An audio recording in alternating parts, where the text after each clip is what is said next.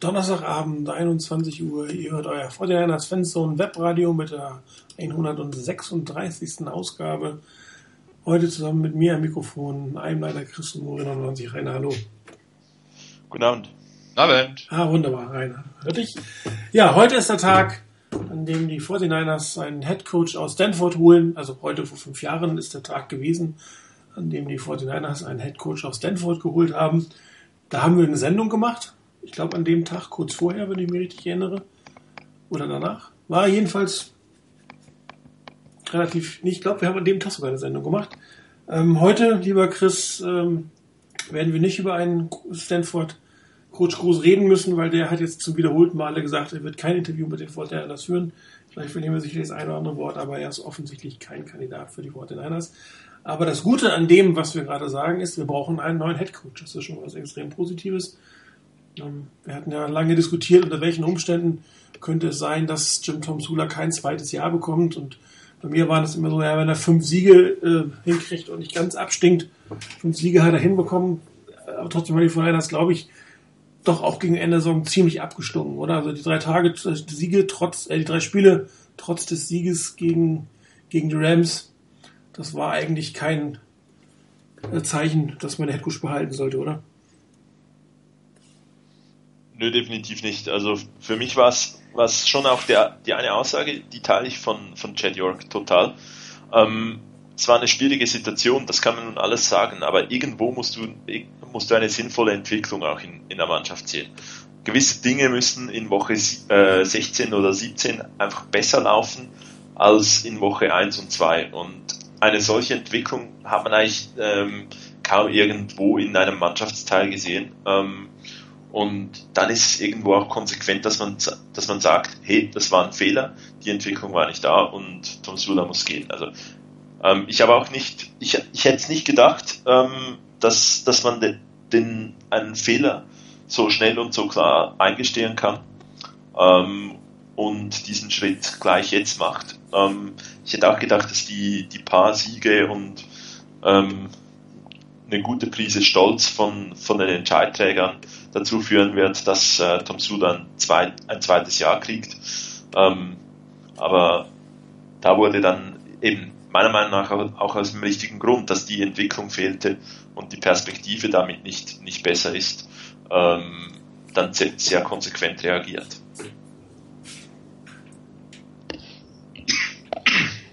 Punkt. Punkt. Rainer? Ja, ich habe gerade mal nachgeguckt, weil du eben gesagt hast. Äh, wir haben tatsächlich am 7. Januar 2011 eine Sendung gemacht mit 126 Minuten. War damals unsere Sendung äh, Nummer 14. Also seitdem haben wir 122 Sendungen gehabt. Ist auch eine ganze Menge und damals hatten wir auf der Liste draufstehen, Trent Borke ist neuer General Manager der 49ers und aktueller Stand der Head Coach Suche. Ja, so war das damals. Äh, heute haben wir im Prinzip einen Punkt, den wir gerade übernehmen können, nämlich einen aktuellen Stand der Headcoach-Suche. Ähm, dass es dazu kommt, war, finde ich, bis so, ja, vielleicht so, bis so etwa, ja, ich würde mal sagen, so zwei Wochen Vorschluss nicht unbedingt absehbar. Ähm, da gab es doch eher Meldungen, die da ziemlich stark darauf hingedeutet haben, dass man Jim Tom Sula noch ein weiteres Jahr geben möchte. Ob es dann ein volles Jahr geworden wäre, ist nochmal ein anderes Thema, aber immerhin, man wollte ihm wohl eher noch ein Jahr geben. Ähm, vielleicht ist, hat sich dann aber das durchgesetzt, was da beim Spiel bei den Browns zu erkennen war, dass das Spiel, wie Joe Staley gesagt hat, dass die Spieler nicht vorbereitet waren, nicht wirklich vorbereitet waren auf das, was kommt. Und es kann gut sein, dass in den Spielen danach, was dann so gelaufen ist, und wie die gelaufen sind, einfach mehr und mehr die Erkenntnis durchgesetzt hat. Da haben sich zwar die einzelnen Spieler, so verschiedene Spieler durchaus verbessert. Jaworski Tat zum Beispiel ist sicherlich besser geworden. Jimmy Ward hat meiner Meinung nach auch keine schlechte Saison gehabt. Eden Williams hat eine sehr solide Saison gehabt. Ähm, da waren schon einige Spieler dabei, wo man sagen kann, okay, die haben sich auch ein Stück weit entwickelt, die haben auch eine gewisse Stabilität in die Mannschaft reingebracht, aber das war viel zu wenig, was da passiert ist. Und das, denke ich, hat letztendlich dazu geführt, dass man den Fehler, Jim Tom Sula zum Head Coach zu machen, sehr schnell korrigiert hat. Ich glaube, hier gab es dann wirklich irgendwann mal Überlegungen, was machen wir eigentlich, wenn der nächste Saison, wenn es sich da nicht wirklich bessert, anscheinend hat man da nicht die Hoffnung gehabt oder die, die Sicherheit, dass da was sich tut. Ähm, was passiert, wenn sich da nicht wirklich was verbessert? Und wenn wir dann mittendrin in der Saison merken, ups, das ist es nicht und wir müssen jetzt die, den, den Head Coach wechseln. Ich glaube, da hat man vielleicht auch ein bisschen Angst davor gehabt, dass man den Fehler irgendwann mitten in der Saison korrigieren muss und damit definitiv ohne Zweifel die nächste Saison auch nochmal verliert. Ich glaube, da waren die Zweifel einfach zu groß. Und dann ähm, hat sich das mehr und mehr durchgesetzt und dann hat man ziemlich schnell reagiert. Also zwei Stunden nach Ende des Spiels gegen die Rams war Jim Tom Sula nicht mehr Head Coach. Von daher ähm, muss die Entscheidung vorher schon gereift gewesen sein. Aber ich denke mal, dass das so angefangen hat, vielleicht in den Überlegungen mit dem Spiel bei den Browns und dann sich mehr und mehr verfestigt hat. Dann hieß es einfach so, jetzt machen wir den Schnitt. Nicht ganz der Schnitt, den viele von uns eigentlich sich erhofft hatten, nämlich den, dass auch äh, Trent Borky gehen muss. Aber es ist ein Anfang gemacht worden und ob es ausreicht, werden wir sehen. Ja, ich glaube auch, dass das Cleveland-Spiel ähm, sehr stark ausschlaggebend war, beziehungsweise hinterher das ähm, Cincinnati-Spiel, wo man auch zu Hause äh, in der Defense sehr schlecht aussah. Normalerweise hat man zu Hause ja ganz gut gespielt, aber auch da sah die Defense nicht allzu toll aus. Aber Cleveland danach kamen ja so die Berichte auf, dass Spieler äh, gesagt hätten, sie hätten nach dem Chicago-Sieg äh, vielleicht äh, die Cleveland Browns unterschätzt. Und wahrscheinlich ist da, hat es da angefangen, bei York irgendwo zu, zu ticken, äh, dass irgendwas ähm, mit dem Thema Motivation, Coaching nicht ganz, nicht ganz statt, äh, so stattfindet, wie man sich wünschen würde. Und ähm, die letzten drei Spiele haben dann jetzt auch nicht unbedingt das Gegenteil bewiesen. Ich meine, Cincinnati zu Hause kann man theoretisch verlieren, allerdings war das gegen Backup-Quarterback AJ McCarron. Das dürfte man theoretisch auch nochmal gewinnen. Ähm, Defense sah nicht gut aus. In Detroit hat man wieder wirklich unterirdisch ausgesehen. Ähm, und gegen St. Louis auch eigentlich mehr oder weniger nur mit Glück gewonnen. Ich meine, Sörlein kickt diese Field Goals nicht allzu oft. Und die 49ers blocken auch nicht allzu oft einen, äh, einen Field Goal Versuch. Und ähm, dann hat man sich halt in die Overtime gerettet. Ich habe mich am Ende gefragt, warum zum Beispiel Netten, sich so extrem gefreut hat, für sein drei Jahre Field Goal. Da muss man sagen, es könnte sein letztes Field Goal bei den 49ers, vielleicht sogar das letzte Field Goal seiner Karriere gewesen sein. Aber ja Dawson, bitte? Dawson, nicht Netney. Wenn ich dich richtig verstanden habe, hast du eben was mit Netney gesagt. Habe ich Netney gesagt? Ich meine ja, aber egal, es war Dawson auf jeden Fall. Es war Phil, Phil Dawson, ja natürlich. Ah, hallo Hirn. Ich werde auch langsam älter. Also ähm, das war der, nicht nur der Sieg jetzt, äh, das entscheidende Field Goal. Ähm, ich könnte mir durchaus vorstellen, dass das das letzte Field Goal seiner Karriere war. Und da willst du natürlich nicht aus drei Yard äh, Entfernung den Sieg verschenken. Ähm, mal gucken, ob die 49ers ihn zurückbringen oder jemand anders. Ähm, aber auch da könnte es das Ende der Karriere sein. Aber auch das Spiel gegen die Rams war wirklich nicht überzeugend. Ähm, weil es ein Heimspiel war, war zwar ein paar ganz nette Szenen, aber Rainer, du hattest schon gesagt, die Kontinuität, also kontinuierliche Verbesserung war eigentlich kaum zu erkennen bei den 49ers. Ähm, ich habe mich halt über den Sieg sogar noch mal ein bisschen merkt man ja geärgert. Ähm, das ist total unnötig gewesen, jetzt nochmal zwei Draftplätze zu verlieren. Dazu sind die Fortinanders einfach viel zu schlecht, um zu sagen, auf die kommt es nicht an. Ähm, genau genommen haben die Fortinanders aufgrund von zwei Field Goals oder zwei verschossenen Field Goals, die eigentlich nicht verschossen werden, zwei Siege bekommen und haben statt den dritten jetzt den siebten äh, Draftplatz. Aber ich glaube, sie sind von, von, der, von der Leistungsfähigkeit eigentlich eher äh, das drittschlechteste Team der Liga und nicht das siebtschlechteste Team der Liga. Aber gut, da hat jeder natürlich seine andere Situation. Der eine sagt, er guckt sich lieber den Sieg an. Der nächste sagt, ich hätte gerne lieber einen frühen Pick. Ähm, auch da, Tom Sula, äh, es hieß am Anfang mal von dem einen oder anderen berichten, dass die Motto, die, die, die Spieler und Coaches wüssten Bescheid über Tom Sula und sie sollten sich in der Öffentlichkeit so verhalten, als wenn sie es nicht wüssten. Aber bei Tom Sula hat ja noch mehr Feuer gefehlt als es ähm, sonst schon im Spiel der Fall war. Ich glaube, er wusste, was ihm da passiert. Ähm, keine Ahnung, ob, ob das irgendwie eine Auswirkung auf ihn, auf sein Playcalling hatte, dass er das lange viel gut zum Beispiel nicht hat kicken lassen, wobei das jetzt nicht die schlechteste Entscheidung der Welt war. Und hat mich schwer am Ende des Tages ja gewonnen.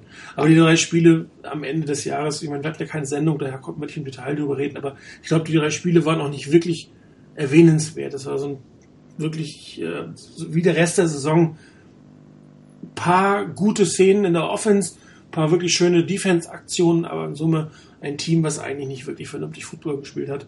Man war fast froh, oder ich war froh, dass die Saison zu Ende ist, weil jetzt können Entscheidungen gefallen, gefällt werden. Die sind ja äh, zumindest zum, zum Teil schon gefallen. Und ähm, diese Offseason wird garantiert spannender und interessanter und wichtiger als die gesamte Saison der 49 Das ist natürlich sehr schade, wenn die Zeit, in der nicht Football gespielt ist, die bessere ist im Jahr, als die Football gespielt wird. Ich wollte das eigentlich nicht mehr allzu oft überall äh, erleben. Ähm, das Ericsons Zeiten hatten wir sowas ja mal in die Richtung. Ja, ich meine, mein, dass du von Joe Natney sprichst, ähm, oder gesprochen hast, ist ja eigentlich irgendwo verständlich. Das hat nämlich auch ziemlich an diese Phase von äh, 2005 bis dann 2011 erinnert und da war Joe Nanny der Kicker.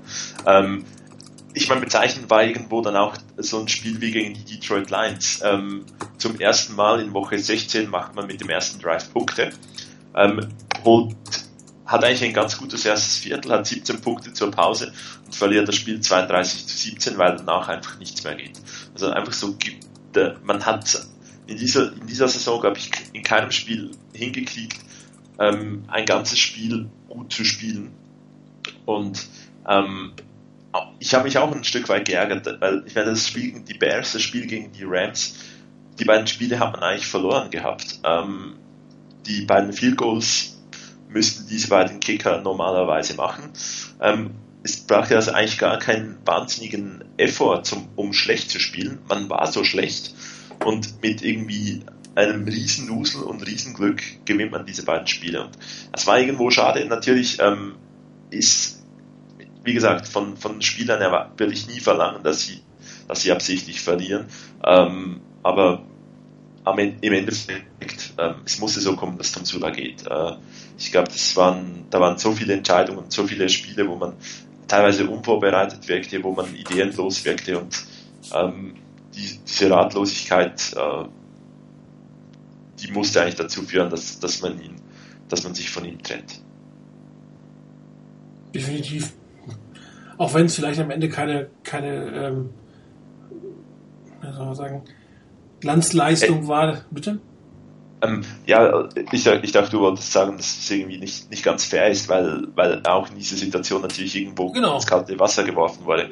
Ähm, Wobei mir ich das, da halt, dann halt, er hat sich selber, er hat sich selber halt auch fähig gefühlt, einen Headcoach-Job zu übernehmen. Ja. Ansonsten müsste er den, den Job nicht übernehmen. Es war ja nicht so, dass die Niners keine, keine Alternative gehabt hätten, von dem, von der man hört, dass, äh, dass die da, den Job, äh, Job interessiert gewesen wären und man irgendwie noch äh, dann auf Knien vor Tom Sula gebettelt hab, hätte, dass, dass er den Job übernimmt. Es, es gab Alternativen. Der hat sich, er hat gedacht, er ist fähig, als Head Coach zu arbeiten. Da muss, wird er so bewertet und er hat es nicht, er hat nicht geliefert. Okay. Und äh, von daher ist die, ist die Entscheidung dann natürlich irgendwo ähm, war es eine schwierige Situation, aber ähm, er hat den Job übernommen. Also von daher muss er so, dann halt auch die Konsequenz tragen.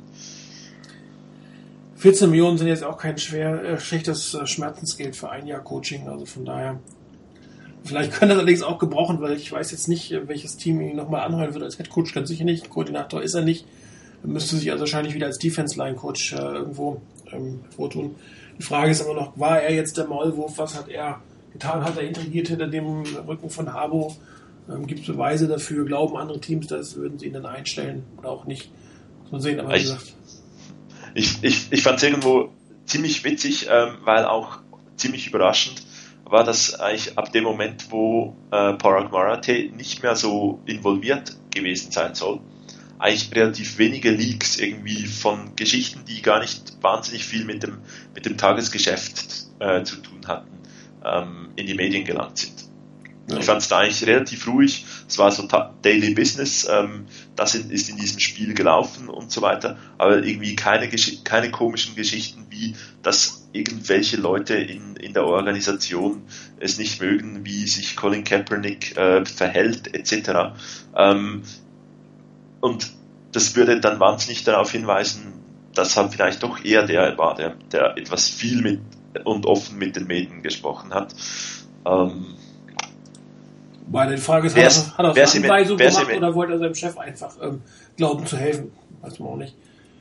Ja, ähm, ich glaube, im Endeffekt ist es völlig egal, wer es war. Ähm, wichtig wäre, dass, dass äh, Chad York dafür sorgt, dass es nicht mehr passiert. Er hat in seiner Pressekonferenz ja auch gesagt, ähm, dass er nicht toleriert, dass, dass es Leaks geben wird und äh, dass er jedem sofort quasi rausschmeißen wird, von dem er erwischt, dass, dass, dass er Informationen liegt. Bedingt glaubwürdig, muss man sagen, ungefähr so glaubwürdig wie äh, die Pressekonferenz von ähm, Sean Payton gestern. Ähm, aber auf der anderen Seite ähm, hat es geht eine Diskussion auf dem Wort hoch und runter, glaube ich ihm, glaube ich ihm nicht. Hat er das Richtige gesagt, hat er nicht das Richtige gesagt, wenn wir auf die Pressekonferenz eingehen.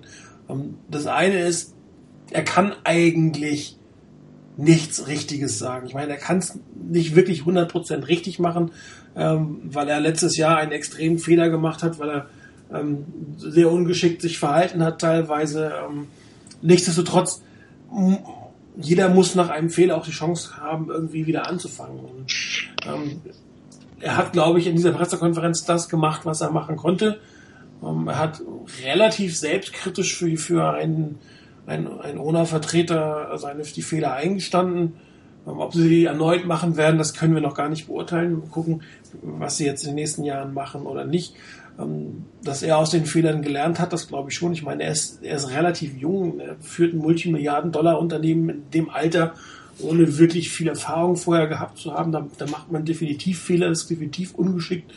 Ähm, ist halt kein, kein alt eingesessener NFL-Owner wie ein Richardson oder wie ein, wie ein Robert Kraft. Ähm, da passieren gewisse Dinge, die nicht wirklich gut sind und gewisse Entscheidungen, die nicht wirklich gut sind. Um, man muss aber auch natürlich irgendwie ihn jetzt aus der Nummer ein Stück weit rauskommen lassen. Vielleicht man muss nicht, aber die Alternative wäre, dass man permanent irgendwie nur noch über das, sein eigenes Team herzieht und eigentlich nichts mehr glaubt, solange nicht alle ausgetauscht sind, die irgendwas zu sagen haben. Und das wird in absehbarer Zeit, zumindest gerade was die Ownerschaft angeht, nicht passieren. Er hat ja relativ klar gesagt, dass Marathi nur noch für, für die Verträge äh, zuständig sein wird oder nicht mit der Football Operations nicht mehr haben will. Und ähm, Ansonsten hat er im Prinzip das gesagt, was man in dem Moment von einem, von einem, von einem Owner erwartet, ähm, dass man ähm, versucht, Neuanfang zu machen, dass man Geld, was, was notwendig ist, ausgeben wird. Klar, er versteckt sich hinter seinem Onkel, er versteckt sich hinter den Super Bowls, er muss erstmal selber welche gewinnen.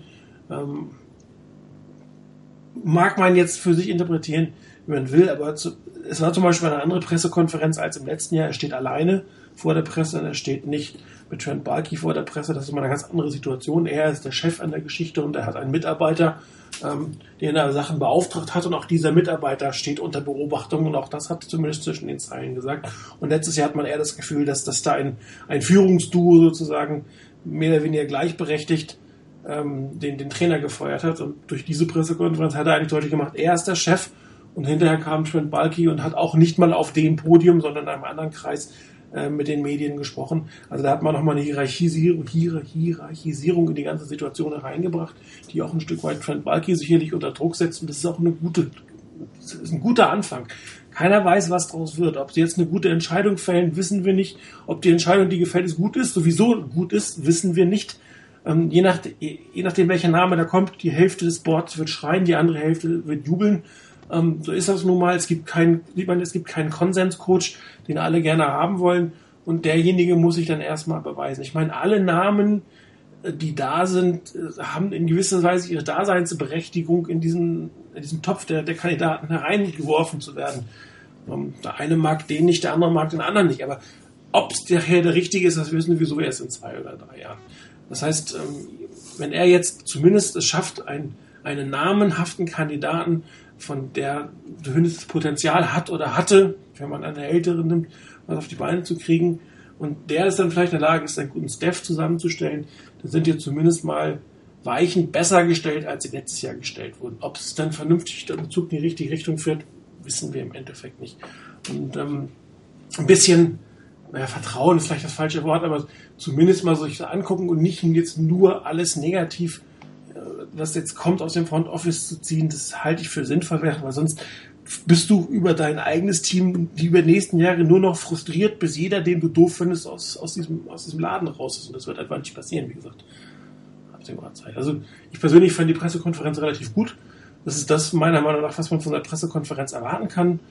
Ähm, sie war ein Tick ehrlicher als das, was, was äh, Sean Payton gestern von sich gegeben hat. Ähm, ich habe mir irgendwie Twitter-Feeds angeguckt. Äh, Tim Kawakawami, scheiße, heißt er, glaube ich, ne? hat äh, irgendwie gesagt, äh, der ist aus, aus New Orleans angefeindet worden, weil er sich, weil er gewagt hat zu sagen, dass das vielleicht nicht ganz unbedingt alles stimmt, was er gesagt hat. Und er meinte nur, Fans wollen angelogen werden, die wollen die Unwahrheit hören. Und dann sind sie zufrieden. Das ist natürlich auch eine etwas drastische Sichtweise, aber gut, er ist ja dafür bekannt, dass er manchmal ähm, einen, einen doch provokanten Spruch sagt. Und wenn man sich so anguckt, wie er dann teilweise beschimpft wurde von den Saints-Fans, wer dann wagen könnte, zu hinterfragen, dass Sean Payton jetzt nicht die Wahrheit gesagt hatte, dass er auf alle Ewigkeit äh, bei den Saints bleiben wird und nie darüber gedacht hatte, wegzugehen. Ja. Kann jeder jetzt für sich selber sehen, wie ehrlich das war. Und da fand ich ehrlich gesagt das, was, was, ähm, äh, was, was äh, Jet York gemacht hat, ein Stück weit, ein Stück weit glaubwürdig, auch wenn da natürlich viel Show dabei ist, viel ähm, Geschichten, ähm, wie sein Onkel wieder vorauskramen, so ein Schild vor sich halten, vielleicht ein paar Bullets abzu abzuwehren. Andererseits, Chris, ich glaube, wir haben uns darüber vorher unterhalten, ähm, er hat die Banner erwähnt, muss ich sagen, hätte ich nicht erwartet, dass er das macht. Er hat gesagt, er sieht die Banner, die über ihm fliegen. Ähm, das das finde ich schon ein gewisses Eingeständnis, ähm, dass, dass man auch die Fans zumindest wahrnimmt. Ob man sie jetzt ernst nimmt, das sei mal dahingestellt, aber man hat sie zumindest mal wahrgenommen und, und daraus auch gewisse Schlüsse gezogen. Was kommt, können wir jetzt diskutieren. Wie gesagt, äh, Shaw wird es nicht werden, Sean Payton wird es nicht werden.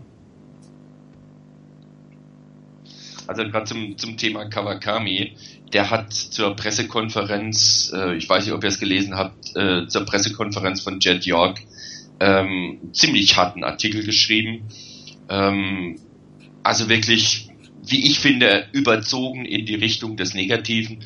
Er hat quasi alles komplett in, in Frage gestellt und hat alles angezweifelt, was da gesagt wurde und hat alles rundraus nur als Show abgetan.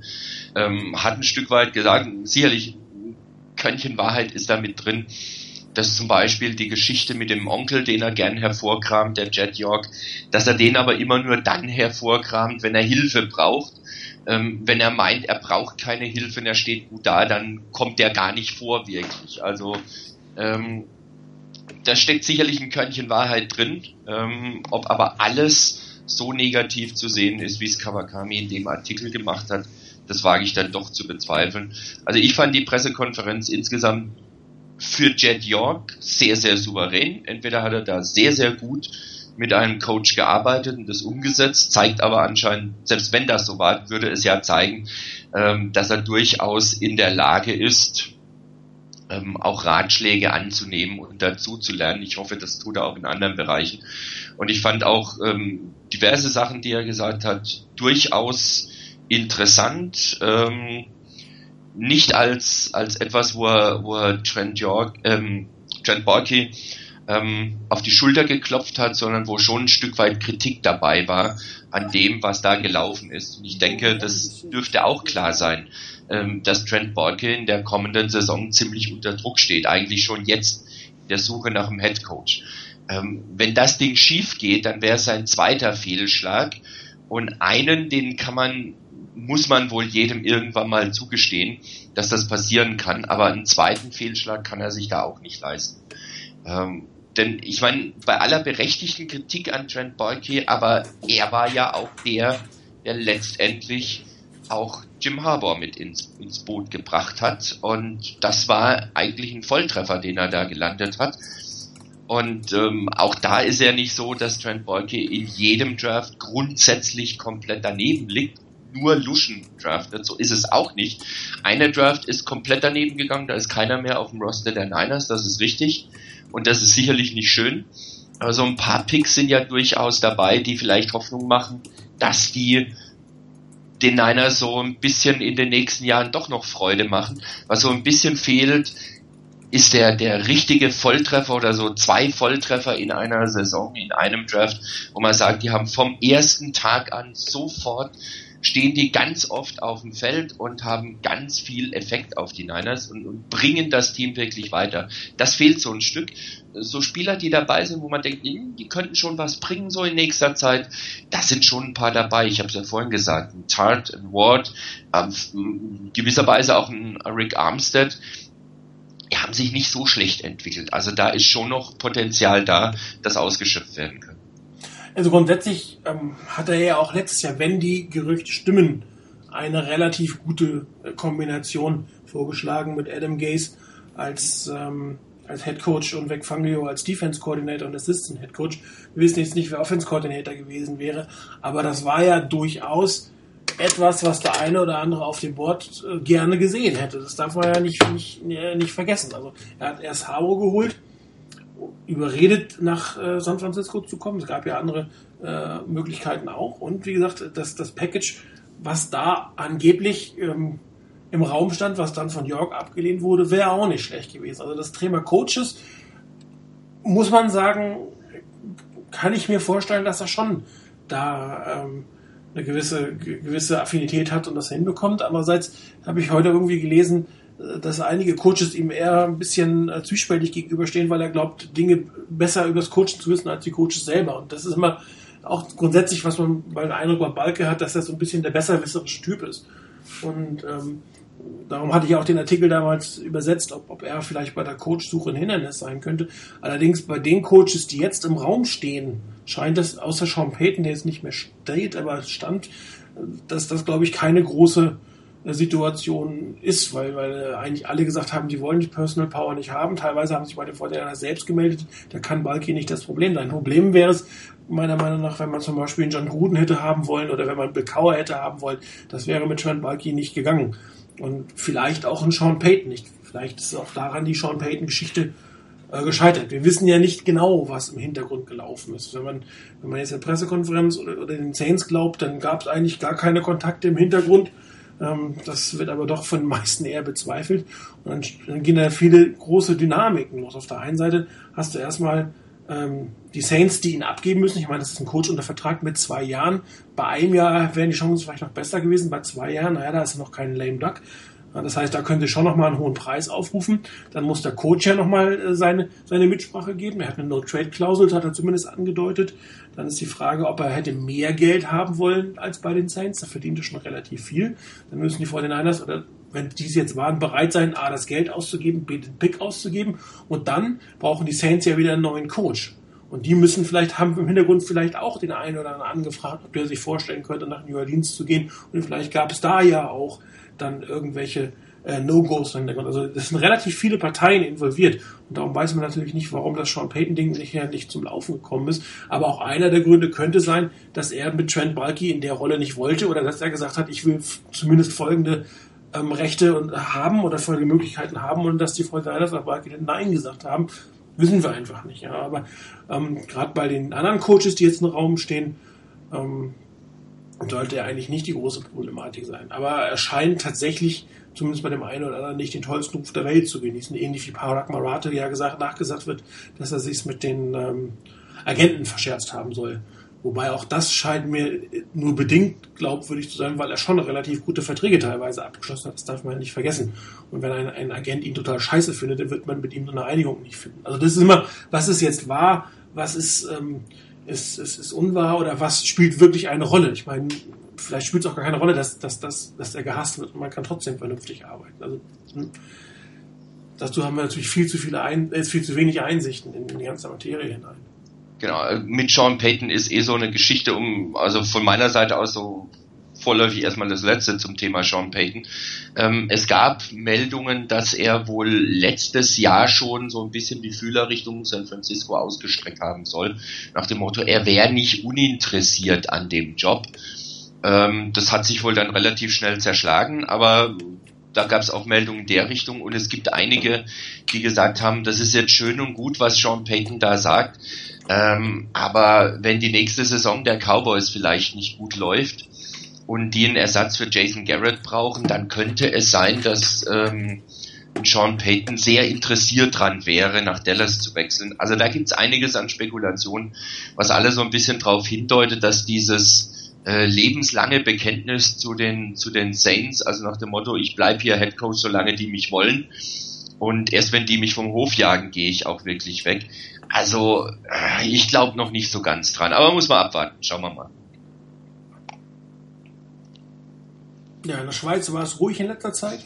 Ja, hab dazugehört. ähm, ich glaube, ähm, ein Faktor, den ich, der mir in den letzten Tagen durchaus auch mal durch den Kopf gegangen ist bei, ähm, bei Trent Balky, ist, ähm, dass ähm, als er den Job übernommen hat als, äh, als General Manager, da war das eigentlich ein Job, wo man nur gewinnen konnte. Ähm, du, du musst einen neuen Coach nehmen und die letzten zwei Coaches sind, sind, waren überhaupt nichts, oder die letzten drei Coaches, muss man eigentlich sagen.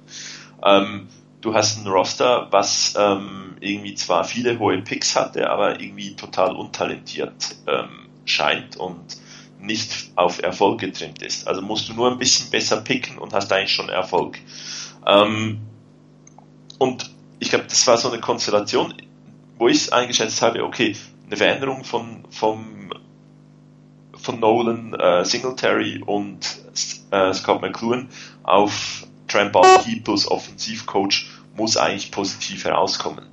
Und ähm, dann kommt Harbaugh mit einem guten Staff, nutzt das Talent ähm, in diesem äh, in diesem Kader und äh, es funktioniert alles relativ gut. Und plötzlich bist du eigentlich da und musst ein, ein Roster, was offenbar sehr, sehr viel mehr Qualität gehabt hat, ähm, aufrechterhalten. Und da hatte er dann plötzlich etwas zu verlieren und er hat es auch verloren, denn ähm, wirklich aufrechterhalten konnte er das, äh, das Ganze nicht. Und ähm, ja, dann, dann glaube ich, hat, hat, ist die Bewertungsdynamik eine völlig andere, als man als ich persönlich auch ähm, im, zu Beginn seiner Zeit bei den 49ers äh, erwartet habe.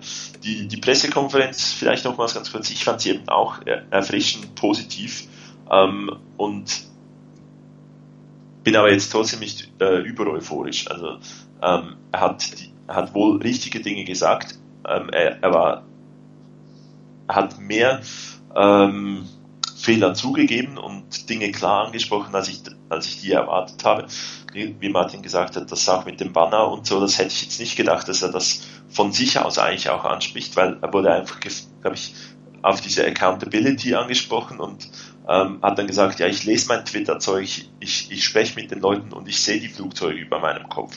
Also es war nicht irgendwie so, dass man ihm das rauskitzeln musste, sondern er hat das direkt angesprochen. Ähm, ob sie war, nicht interessiert, das weiß man dann nicht. Ob es wirklich was ändert, ob man was ändern kann, weiß ich auch nicht. Und, und das wird sich zeigen. Und ich finde, ähm, ich habe auch Tom Sula, bei Tom Sula gedacht, ähm, lasst ihn mal arbeiten. Die Skepsis kam dann relativ schnell. Und ich glaube auch jetzt bei dieser Konstellation, dass man jetzt einen neuen Headcoach sucht, ähm, skeptisch können wir noch früh genug sein. Ein bisschen Hoffnung ist sicherlich da, weil es war nicht alles nur so, so Quatsch äh, wie, wie bei der Pressekonferenz vor einem Jahr. Und ähm, ja, jetzt, jetzt wird sich zeigen, was, wie, wie es herauskommt. Ich, so einen totalen Favoriten als Coach habe ich einen, aber wie Martin mir leider heute jetzt, glaube ich, schon zum, was war's, das vierte Mal? Ja. Ich bin beim Short Tracker, ich glaube Nummer vier war's, äh, mir gesagt hat, ich soll mal endlich aufhören zu träumen. Ähm, der kommt nicht. Ähm, er, ist, er bleibt mein Favorit und bei, bei allen anderen habe ich ähm, ziemliche Zweifel, ob das dann wirklich die richtige Wahl ist. Gut, aber wenn er jetzt nicht kommt, äh, wird es ja auf jeden Fall ein anderer werden. Äh, jetzt könnten wir ja mal über alternative Wahlen ähm, sprechen. Das ähm, ist ja unser nächster Programmpunkt eigentlich. Genau, ähm, und ich muss da vielleicht etwas ausholen. Ich habe hab mal vor ein paar Wochen mehr so Gedanken gemacht, ein bisschen recherchiert im Internet, ähm, wer was so Headcoach-Kandidaten ähm, im College-Bereich und in der NFL sein könnten. Bei der ersten Seite, die ich gefunden habe, wo es so ein bisschen eine Auflistung gehabt hat, war unter den 15 Top ähm, College Head Coaches, die äh, als Kandidat da sein könnten, ein gewisser Paul Christ aus Wisconsin. Ähm, und dann habe ich gedacht, den Namen kennt man. Äh, also es wäre eine total schlimme Wahl, weil dann wird vielleicht unser Offensive Coordinator bleiben. Das ist nämlich dann der Bruder von Glebe Christ den will ich nicht. Ähm, ja.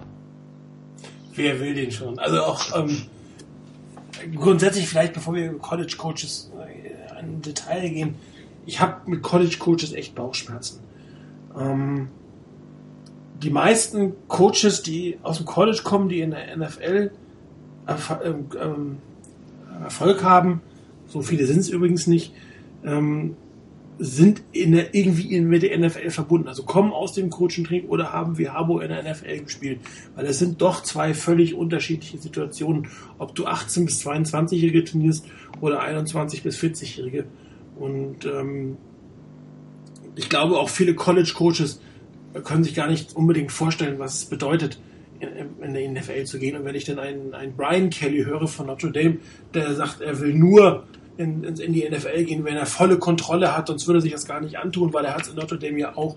Dann denke ich mir, der hat irgendwie 20 Jahre lang im Division 2 College gecoacht und ist jetzt irgendwie netterweise 10 Jahre mal im Division 1 oder in der Football äh, Bowl Subdivision gelandet und äh, meint dann jetzt wäre er derjenige, der komplett alles übernehmen könnte und äh, sonst würde er gar nicht in die NFL gehen. Ähnlich quasi auch bei Chip Kelly, der dann auch irgendwann äh, einen Machtkampf angefangen hat, um mehr Personal ähm, Verantwortung zu kriegen und ist dabei völlig äh, auf die Hose äh, gefallen, weil, es sind zwei völlig unterschiedliche Situationen, ob du rekrutest oder Free Agents ähm, äh, holst und es ist auch ein Unterschied, ob du einen, einen, einen College-Freshman irgendwie versuchst äh, zu bewerten oder einen in der NFL einen Draftspieler zu bewerten. Und darum glaube ich, dass viele College-Coaches ihren College ganz gut können. Viele leben davon, dass sie sehr gute Recruiter sind und sehr gute Athleten oder Einzelspieler holen und damit sehr viel bewegen können im College, aber dann Schwierigkeiten haben, wenn plötzlich ähm, dann mal 35 äh, gute oder sehr gute Spieler auf dem Roster stehen äh, und das in jedem Team. Und darum habe ich mit College-Coaches echt Schwierigkeiten, äh, den, den, den Weg äh, zu, zu ähm, in die NFL zu gehen und dann auch noch zu den 49ers. Ich meine, David Shaw der hatte auch ein bisschen NFL-Erfahrung, das wäre gegangen. Ähm, Jim Howe, wie gesagt, hat gespielt. Ähm, Pete Carroll war ein NFL-Coach, Head-Coach bei zwei Teams. Der ist zwar zurückgekommen. Vielleicht könnte es mit Jim Mora auch klappen. Du bist ja Jim Mora, finde ich persönlich, würde ihn eigentlich ungern sehen, aber der hätte zumindest die Erfahrung und weiß, was in der NFL auf ihn zukommt. Darum habe ich grundsätzlich Schwierigkeiten, egal wie gut ein College-Coach kommt und die Liste, die Chris hier zusammengestellt hat, da stehen nur Top-Namen drauf im College. Und äh, ich habe, ich persönlich habe dann immer Schwierigkeiten damit, mir das vorzustellen. Und gerade so ein Chip Kelly, ein ähm, Bobby Petrino und ähm, hm, wer war bei Washington? Steve Sarkisian war es doch. Äh, nee, Steve Spurrier. Spurrier. Also ähm, alle auf Nick Saban, alle komplett auf die, auf die Nase gefallen. Daher sind halt zwei unterschiedliche Dinge. Und da- ich habe echt, ich dachte, die Namen, wolltest du einzeln durchgehen, Chris, oder wolltest du ein paar? Nee, nee, nee. Es war wirklich nur ähm, der, der Hinweis auf, auf äh, Paul Christ, äh, den, den ich ganz interessant gefunden habe. Na gut, ich habe Ähm, jetzt Brian Kelly ins Spiel gebracht. Ähm, ich, Ja, es gibt halt, ich glaube, es gibt halt wirklich so ein bisschen College Coaches und College Coaches. Ähm, das große Problem, was ich mit Chip Kelly, der ja, ähm, glaube ich, jetzt bei den Buchmachern die Nummer eins sein soll äh, für den Job bei den Niners, ähm, da ist einfach das Problem, sein System, was er vom College, was er im College spielte und unbestritten, Oregon war verdammt erfolgreich unter, unter Chip Kelly. Ähm, das ist ein unwahrscheinlich athletisches System. Also das ist mit unglaublicher Geschwindigkeit und ähm, ein extrem spezielles System, was er da spielen, spielen ließ. Und ein solches System funktioniert dann in der NFL deutlich weniger gut, weil halt alle extrem athletisch sind. Also du hast dann nicht mehr ähm, Defenses, welche, welche halt, du hast nur noch Top-Defenses, du hast nur noch ähm, Spieler, die problemlos mit, oder beinahe problemlos im, mit dem richtigen System gegen ähm, auch den besten, den besten Athleten auf der anderen Seite etwas ausrichten können. Und ich glaube, von dem lebt das System, lebte das System von Chip Kelly in Oregon. Und dann gibt es all diese Systeme, ähm, die wirklich gut im College funktionieren, weil sie halt einfach, weil halt die, die Grundathletik von verschiedenen Spielern eine ganz andere ist. Ähm, dann gibt es die College Coaches, ähm, wie beispielsweise halt David Shaw. Ich will ihn. Kommt er? nein, Schade. Nummer er wird fünf. nicht mal ein Interview führen. ähm, auf jeden Fall, ähm, die halt wirklich in, in einem, vom Stil her eher was Pro, also die halt Pro-Style spielen. Also passen, einen passenden Stil haben, ähm, der sich eher in die NFL übersetzen lässt. Ob sie dann die Fähigkeiten haben, das kann's, kann man nicht wirklich, kann man ja dann nicht groß beurteilen. Ähm, weil es dann halt schon noch mal eine andere Welt ist. Aber ich glaube, der Schritt von einem Pro-Style-Coach ähm, im, im College zum Head Coach in der NFL, der ist halt einfach nochmals ein gutes Stück näher als von den von all den Coaches, die vor allem ähm, in, in Systemen zu Hause sind, welche mit der NFL, welche mit der NFL wenig zu tun haben. Ähm, und da gibt es halt leider relativ wenige und das sieht man ja auch bei, dann bei, bei den Quarterbacks, die, die gedraftet werden, kommen immer mehr aus Systemen, die sich jetzt nicht eins zu eins in, ins, äh, in, die, in die NFL übersetzen lassen. Deswegen muss es meiner Meinung nach, wie du sagst, schon ein ganz spezieller College Coach sein, der entweder als Spieler in der NFL Erfahrung hatte, vielleicht auch als Assistant Coach in der NFL schon ein bisschen ähm, Erfahrung gesammelt hat oder halt ähm, wirklich ein, ein, System hat, das sich einfach oder das sich vom, vom Prinzip her gut transferieren lässt. Mensch, interessant war ja Nick Saban, der mal gesagt hat, äh, er wäre Dolphins Coach geworden, wenn Drew Brees verpflichtet worden wäre. Also er wäre da hingegangen, wenn das Team quasi mit dem wichtigsten ähm, Tool ausgerüstet gewesen wäre, mit einem vernünftigen Quarterback. Er hatte sich keinen Bock, dich drum zu kümmern oder den zu entwickeln. Das ist ja auch schon mal eine scheiß Aussage von dem Coach, dass der nur kommt, äh, oder sich vielleicht nicht mal zutraut, einen, entsprechenden Quarterback zu draften und zu entwickeln. Wenn du Alabama anguckst, ähm, AJ McCarron ist der erste Alabama Quarterback seit 18 Jahren, der ein Spiel gestartet hat und auch nur deswegen, äh, weil der vor ihm stehende ähm, Pro Bowler verletzt gewesen ist. Und Alabama lebt von der Offense Line und dass äh, Nick Saban ein genialer Defense Coach ist und von der Athletik der Running Backs. Oder sie haben mal den einen oder anderen Highlight wie ein ähm, ähm, Cooper im Team aber im Endeffekt, ähm, das ist systematisch ist das nicht toll. Ähm, er hat äh, in der NFL nicht geschafft, die Spieler zu entwickeln, hat er dann selber dann gesagt, ähm, dass er fertige Spieler gebraucht hätte, um dahin zu gehen. Und ich glaube, so ist das mit vielen anderen Top-Coaches auch, oder andersrum mit vielen Top-Coaches ist es nicht anders als bei ihm im Endeffekt. Und ähm, es ist ja auch sicherlich nicht von ungefähr, äh, dass, dass ähm, die Colts ihn jetzt nicht noch ein zweites Mal ähm, versucht haben zu holen. Die haben ihn ja irgendwie, ähm, als, als Manning gewaffnet wurde, glaube ich, wollten sie ihn wohl verpflichten. Und äh, jetzt haben sie angeblich nicht mal mehr probiert, obwohl Chuck Pagano eigentlich schon fast aus der Tür raus war. Ähm, weil man ja auch gesehen hat, was er in der NFL geschafft hat, wie er sich verhalten hat, ähm, mit welchen Vorbedingungen er da reingegangen ist. Und wenn wir jetzt deine, deine Liste angucken, Jimbo Fischer, Florida State, äh, ja, zweimal Champion gewesen, aber wirklich wirklich einfaches Offense-System, auch wenn es ein bisschen Pro-Style ist. Es ist nicht wirklich herausragend. Ähm, viele seiner Spieler, oder gerade die letzten beiden Nummer 1 äh, Quarterbacks sind ja sagen und klanglos unter gewesen, was das Jamais untergegangen, was das Jamais Winston wird, muss man noch mal sehen. Keine Ahnung. Ähm, hat er eine ganz anständige Saison. Aber das ist so, also College Coaches, das ist echt eine Geschichte für sich und mir sind dann eher lieber diejenigen, die aus der NFL oder in der NFL gewachsen sind. Also entweder gestandene Coaches oder ich habe auch durchaus kein Problem, das Risiko mit einem, mit einem Offense Coordinator zu machen, der noch kein Hedge Coach war. Ähm, das ist zwar immer so eine Boomer-Bass-Geschichte, aber da hat man wenigstens mal was probiert und ist nicht immer ausgetretene Wege gegangen. Und wenn man mal was probiert, finde ich das immer angenehmer, weil man dann den Fehler macht, als wenn man quasi irgendwie auf, dem, auf so einen langweiligen eingetretenen Pfad ist, der dann trotzdem nichts geworden ist. Das, das das wäre dann eigentlich meine persönliche Geschichte. Das, ist, das kann ich natürlich jetzt nicht mit Fakten belegen. Ich glaube, das ist bei der ganzen Coaches-Geschichte, bei der Diskussion merkt man ja, ähm, jeder interpretiert Dinge, die ein Coach gemacht hat, anders. Ich zum Beispiel würde Mike McCarthy mit Kusshand nehmen. Wir haben mehrere Diskussionen jetzt auf dem Board, dass er ja eigentlich überhaupt nicht so geeignet wäre oder nicht so gut Playcallen kann oder er ja gar nicht Rogers damals entwickelt hätte. Ähm, die Diskussion mit Duke um Jamora, ähm, die Diskussionen um Hugh Jackson zum Beispiel. Übrigens, ich weiß nicht, ob ihr das gelesen habt, ähm, auf Niners Nation war ein interessanter Bericht vorhin, kann ich euch allen empfehlen. Da hat äh, einer der Autoren mit einem Beat, mit einem, mit einem Fanwriter von den Raiders gesprochen, der einen guten Insight über Hugh Jackson gegeben hat, war sehr interessant zu lesen, über Dinge, die er gut gemacht hat und die er schlecht gemacht hat. Und da muss man sagen, dass die Dinge, die er schlecht gemacht hat, sind halt Dinge, die man lernen kann, dass man sie nicht mehr schlecht macht.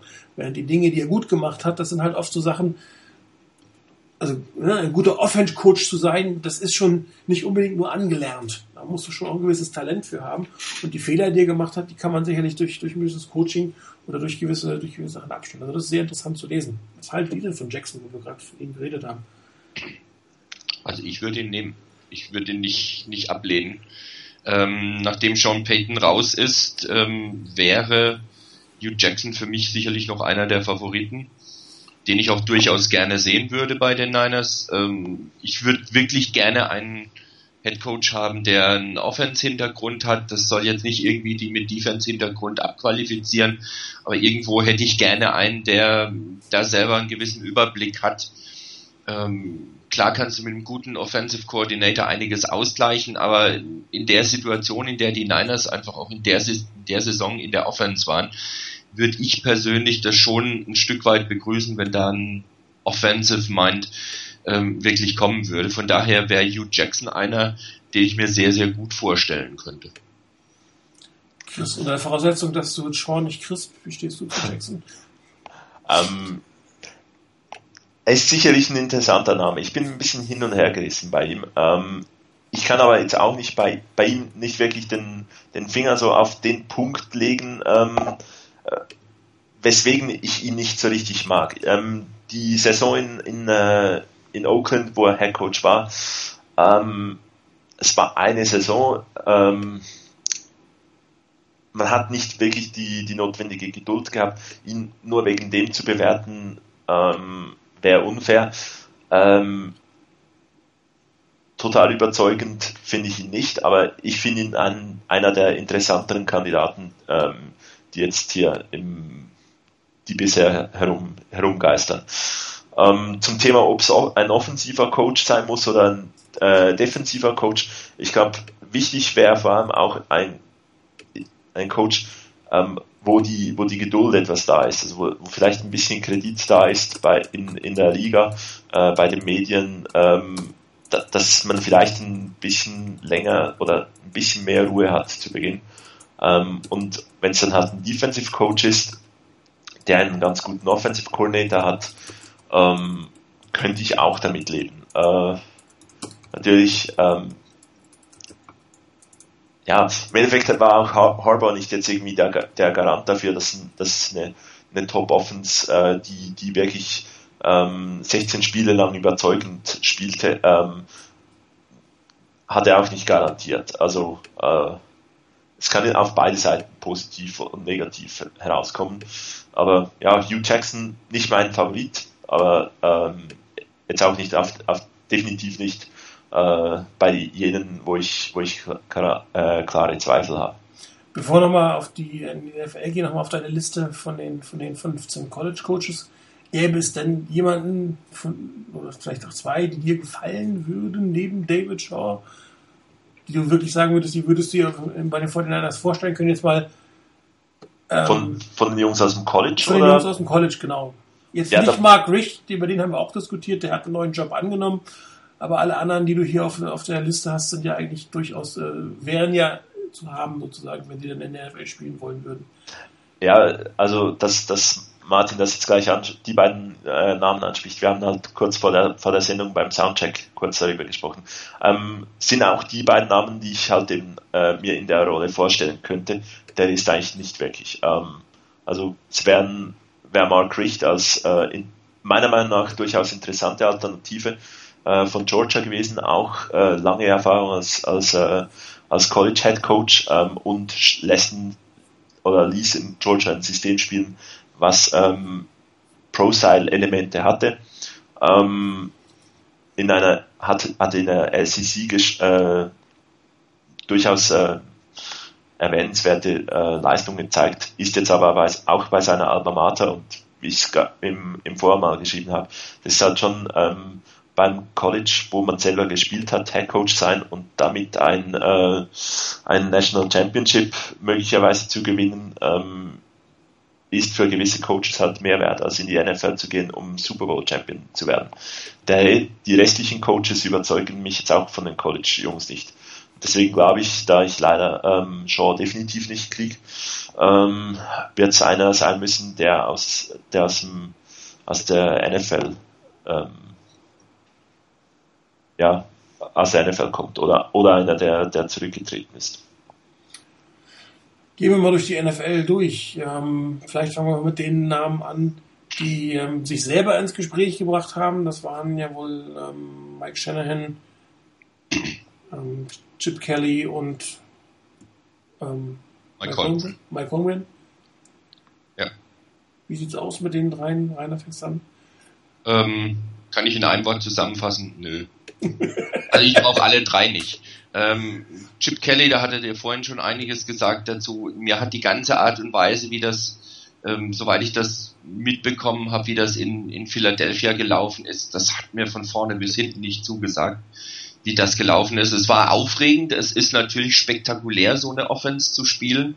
Ähm, wenn du da als guckst von wegen, dass da eine Uhr mitläuft vom, vom Ende des, des Plays zuvor bis zum Start des nächsten Plays, 21, 22 Sekunden, 20 Sekunden, 23 Sekunden, so um den Rahmen rum. Äh, das ist schon spektakulär. Aber äh, ich weiß nicht, es, hat er wirklich was bewegt in Philadelphia? Ich glaube eher nicht.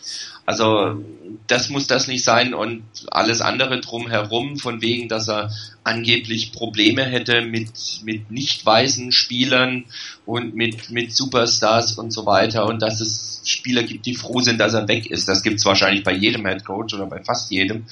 Ähm, aber in der Art und Weise, wie das da gelaufen ist, das ist schon ein bisschen arg heftig. Muss ich nicht haben.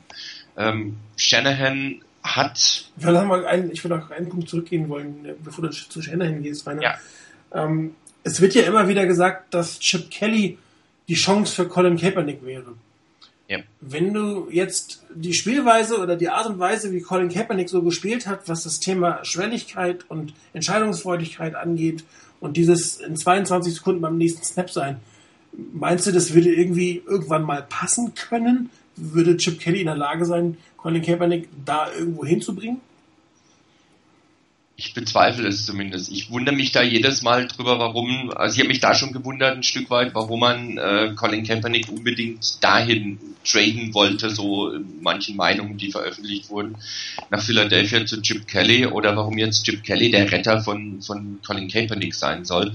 Ähm, in dem System musst du extrem schnell Entscheidungen fällen und treffen. Und das war bis jetzt zumindest nicht die ganz große Stärke von Colin Kaepernick.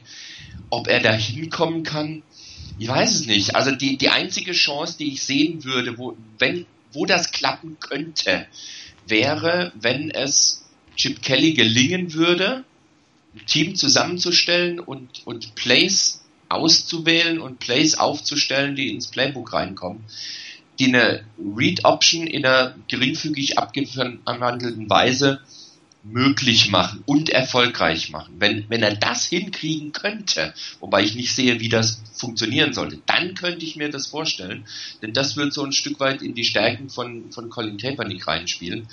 Aber mittlerweile haben so viele Teams, glaube ich, Mittel gefunden gegen eine eine konsequent durchgeführte Read Option, dass du sie nicht mehr spielen kannst. Als Überraschungsmoment, beziehungsweise immer mal zwischendurch oder Plays, die eine, die eine Read Option manchmal nur antäuschen, äh, da ist es, da ist es schon deutlich schwieriger. Aber darauf klar zu setzen, als das ist mein Vorgehen, so spiele ich in der Offense, glaube ich, sehe ich das nicht, dass es nochmal so erfolgreich werden könnte, wie es war. Ja, ich glaube auch, dass, dass dieser, dieser Faktor halt, ähm, diese Athletik von, von, äh, von Colin Kaepernick, die unbestritten ja da ist, ähm, halt vielleicht halt mit dem athletischsten äh, Coach, ähm, nicht dass er das ist, aber das athletischste System in der NFL, wahrscheinlich ähm, halt wirklich am ehesten zusammenpassen könnte. Was ich, wo ich ein bisschen ein Problem habe, ist, wenn man wegen einem Spieler eigentlich den Headcoach äh, holen möchte, ähm, ich glaube, man muss nicht den Headcoach holen, der für Colin Kaepernick am besten ist, sondern der für das ganze Team am besten ist. Ja, guter ähm, Punkt. Und speziell bei Chip Kelly, ich glaube, das System ist halt wirklich so speziell, dass, ähm, dass man extrem viel umbauen muss. Ähm, das hat er versucht ähm, in, in Philadelphia zu erreichen. Man hat die Geduld nicht gehabt, ähm, die, den Umbau des Kaders komplett werden zu lassen.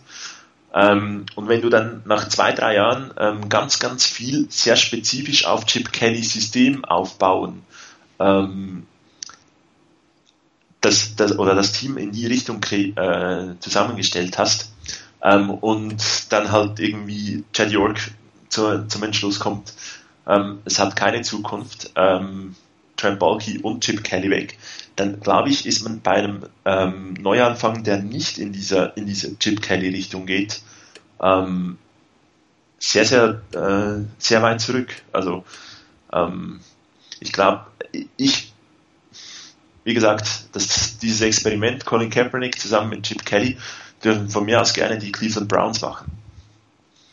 Ja, für einen Zweitrunden-Pick, ne?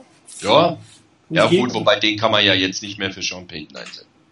Nee, also ich, ich, finde ganz klar, ähm, der, der Plan, den du, den glaube ich Martin mal, mal gesagt hat, also so Nummer 7 plus Colin Kaepernick für Nummer 2 der, ähm, der ja, genau. Cleveland Browns, fände ich jetzt irgendwie einen guten Deal. Also ich, ich, ich würde den Deal sofort machen. Absolut. Ja, klar. Browns, Browns Leute sind ja masochistisch veranlagt, oder? Genau. Gut, Rainer, aber ich hatte dich äh, unterbrochen. Wolltest du weitergehen ja. zu, ich glaube, Shanahan oder Mike Shanahan. Also bei Mike Shanahan ist es ganz einfach so, der hat seine zwei Super Bowls geholt mit, mit dem John Elway und danach, ähm, ich glaube, in wie viel, in 20 Jahren einmal ein Playoff-Win oder sowas in der Richtung.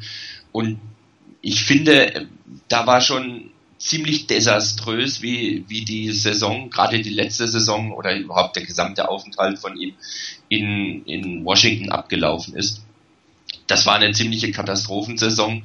Ähm, es gibt nicht wenige, und ich zähle mich da durchaus auch dazu, die ihm zumindest eine nicht geringe Mitschuld daran geben, dass ähm, RG3 praktisch komplett da niederliegt und es wirklich zweifelhaft erscheint, ob er nochmal Fuß auf den Boden bekommt, wirklich.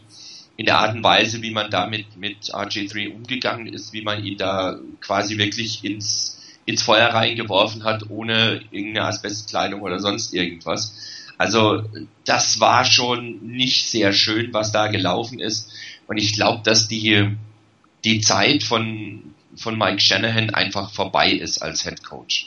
Das, es gibt irgendwo einen Punkt, wo das mal so der Fall ist. Bei Tom Coughlin würde ich das vielleicht noch nicht unbedingt so sehen, nähert sich aber auch diesem, diesem Punkt ganz sicherlich. Bei Mike Shanahan habe ich das Gefühl, gerade wie gesagt, wie das in, in Washington gelaufen ist, da ist, glaube ich, seine Zeit rum.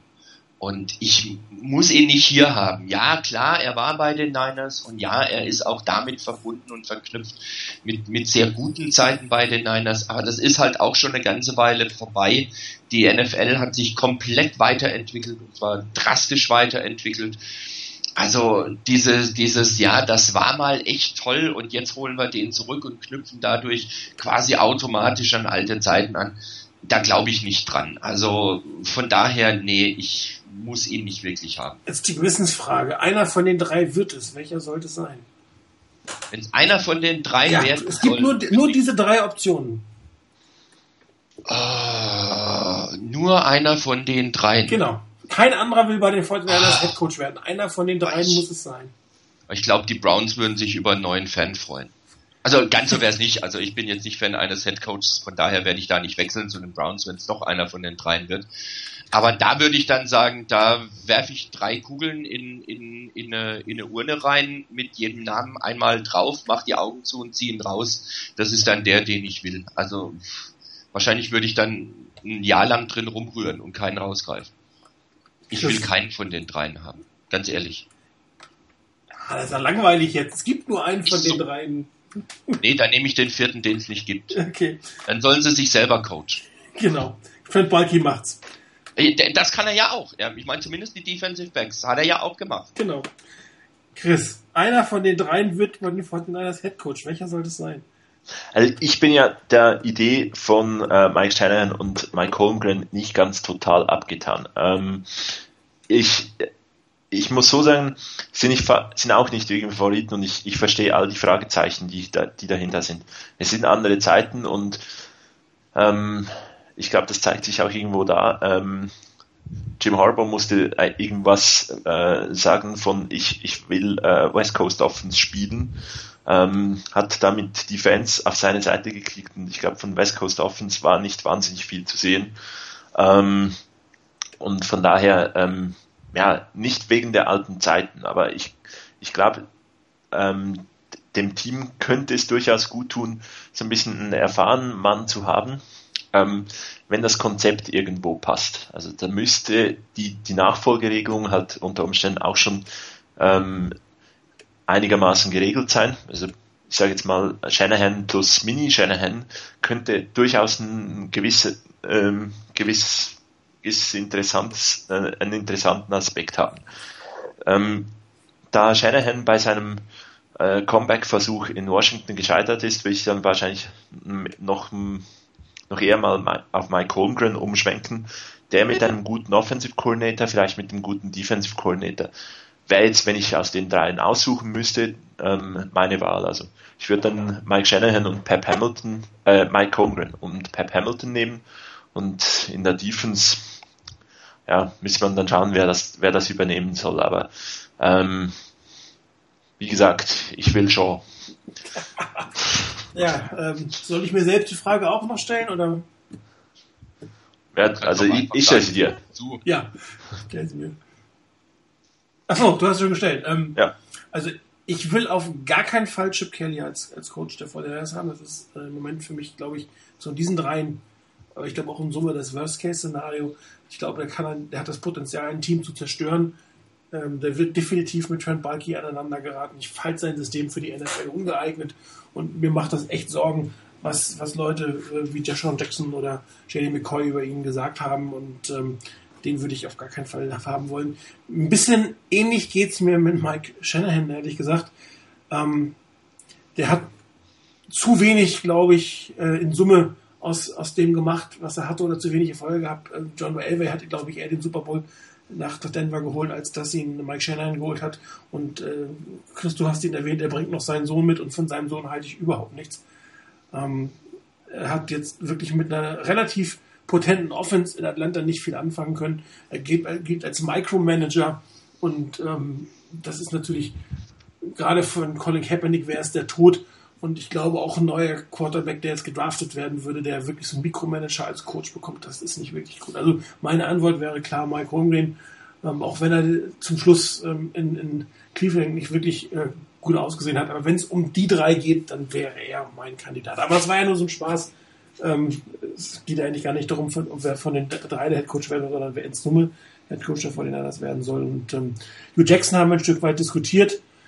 Ähm, offensmäßig, glaube ich, äh, einer der, der qualifiziertesten, aber als Headcoach qualifiziert ist, sei mal dahingestellt. Ähm, Zugchef hat es ja auch im Talks heute gesagt, ähm, dass er äh, mit 8-8 keine gute Leistung gebracht hat. Allerdings, Entschuldigung, ist das auch ein bisschen davon aber stand ja 7 zu 4, das darf man ja nicht vergessen. Die standen ja gar nicht schlecht, die Raiders.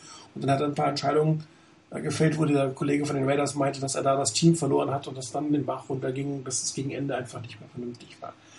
Das ist ja. natürlich dann schon ziemlich bitter, wenn du in der ersten Saison schon das Team verlierst. Ja, genau. Das war ja die Aussage, dass er einige gravierende Fehler als Headcoach gemacht hat, die ihn das Team gekostet haben. Und das sind halt so Sachen, wenn du die reflektierst und erkennst, das passiert dir halt nicht wieder. Aber ein Offense-Mind zu werden, das, das, das, kannst du quasi nicht erlernen. Ne? Das, da musst du zumindest ein gewisses Grundtalent für haben. Und das ist halt bei Hugh Jackson eindeutig da. Keine Ahnung. Also ich, ich bin bei ihm immer hin und her gerissen. Muss ich ganz offen sagen. Ähm, es gibt ja doch noch ein paar Kandidaten, die immer wieder genannt werden. Der eine ist Adam Gates. Glaubt ihr, der würde nochmal zum zweiten Interview nach San Francisco kommen? Nö. Oder äh, die San Francisco 49ers empfangen und das Interview dort machen, wo er immer er wohnt? Nö, kann ich mir nicht vorstellen. Würde nicht, nicht, nicht, so lange, nicht so lange York und, ähm, und Barkley da sind und da York äh, ja auch gesagt hat auf der Pressekonferenz, die York-Familie hat den mal ähm, Owner der Niners, bevor er geboren wurde, ist es jetzt und auch wenn er weg sein wird, äh, werden die Yorks noch, noch Owner sein. Also äh, müssen wir da noch ziemlich lange warten. Gut, wobei. Äh, also ich, ich, kann, ich kann mir ein, ein Szenario vorstellen, ähm, wo York wirklich bei Adam Gaze hingeht und alles auf sich nimmt und Trent Balky dann eigentlich hingehen kann und ihm sagen kann, du warst so unglaublich meine Wahl und der Idiot hat da was anderes machen wollen. das wird wahrscheinlich nicht passieren in der, in der äh, Klarheit, die benötigt werden würde. Ich glaube auch nicht wirklich daran, auch wenn ich ihn noch ganz gerne hätte. Beispielsweise so, ein, so die Kombination äh, Adam Gase, Lovie Smith, ähm, ganz uninteressant fände ich das jetzt nicht. Ähm, dahingestellt, ob die Niners die, die Umstellung zur Temperatur dann äh, vollziehen könnten. Ja, vor allem kannst Aber, du davon ausgehen, dass du den maximal zwei Jahre hast. Ne? Das, das ja. muss, also das wäre eine, eine, eine Geschichte. Klar, es könnte auch durchaus reichen, zwei Jahre, wo er dann hilft, das Team mit neu aufzubauen, wo er hilft, dem, dem Headcoach zu lernen und wo er dann, wenn der Headcoach komplett flügge geworden ist, dann auch bitte das Team verlässt. Also es könnte auch gar keine durchaus eine gute Strategie sein, zu sagen, ich nehme einen, der nach zwei Jahren definitiv dann wieder einen Headcoach-Posten hat und dann sucht man sich vielleicht einen, den er nachgebildet hat. Also strategisch gesehen keine schlechte Idee. Ne?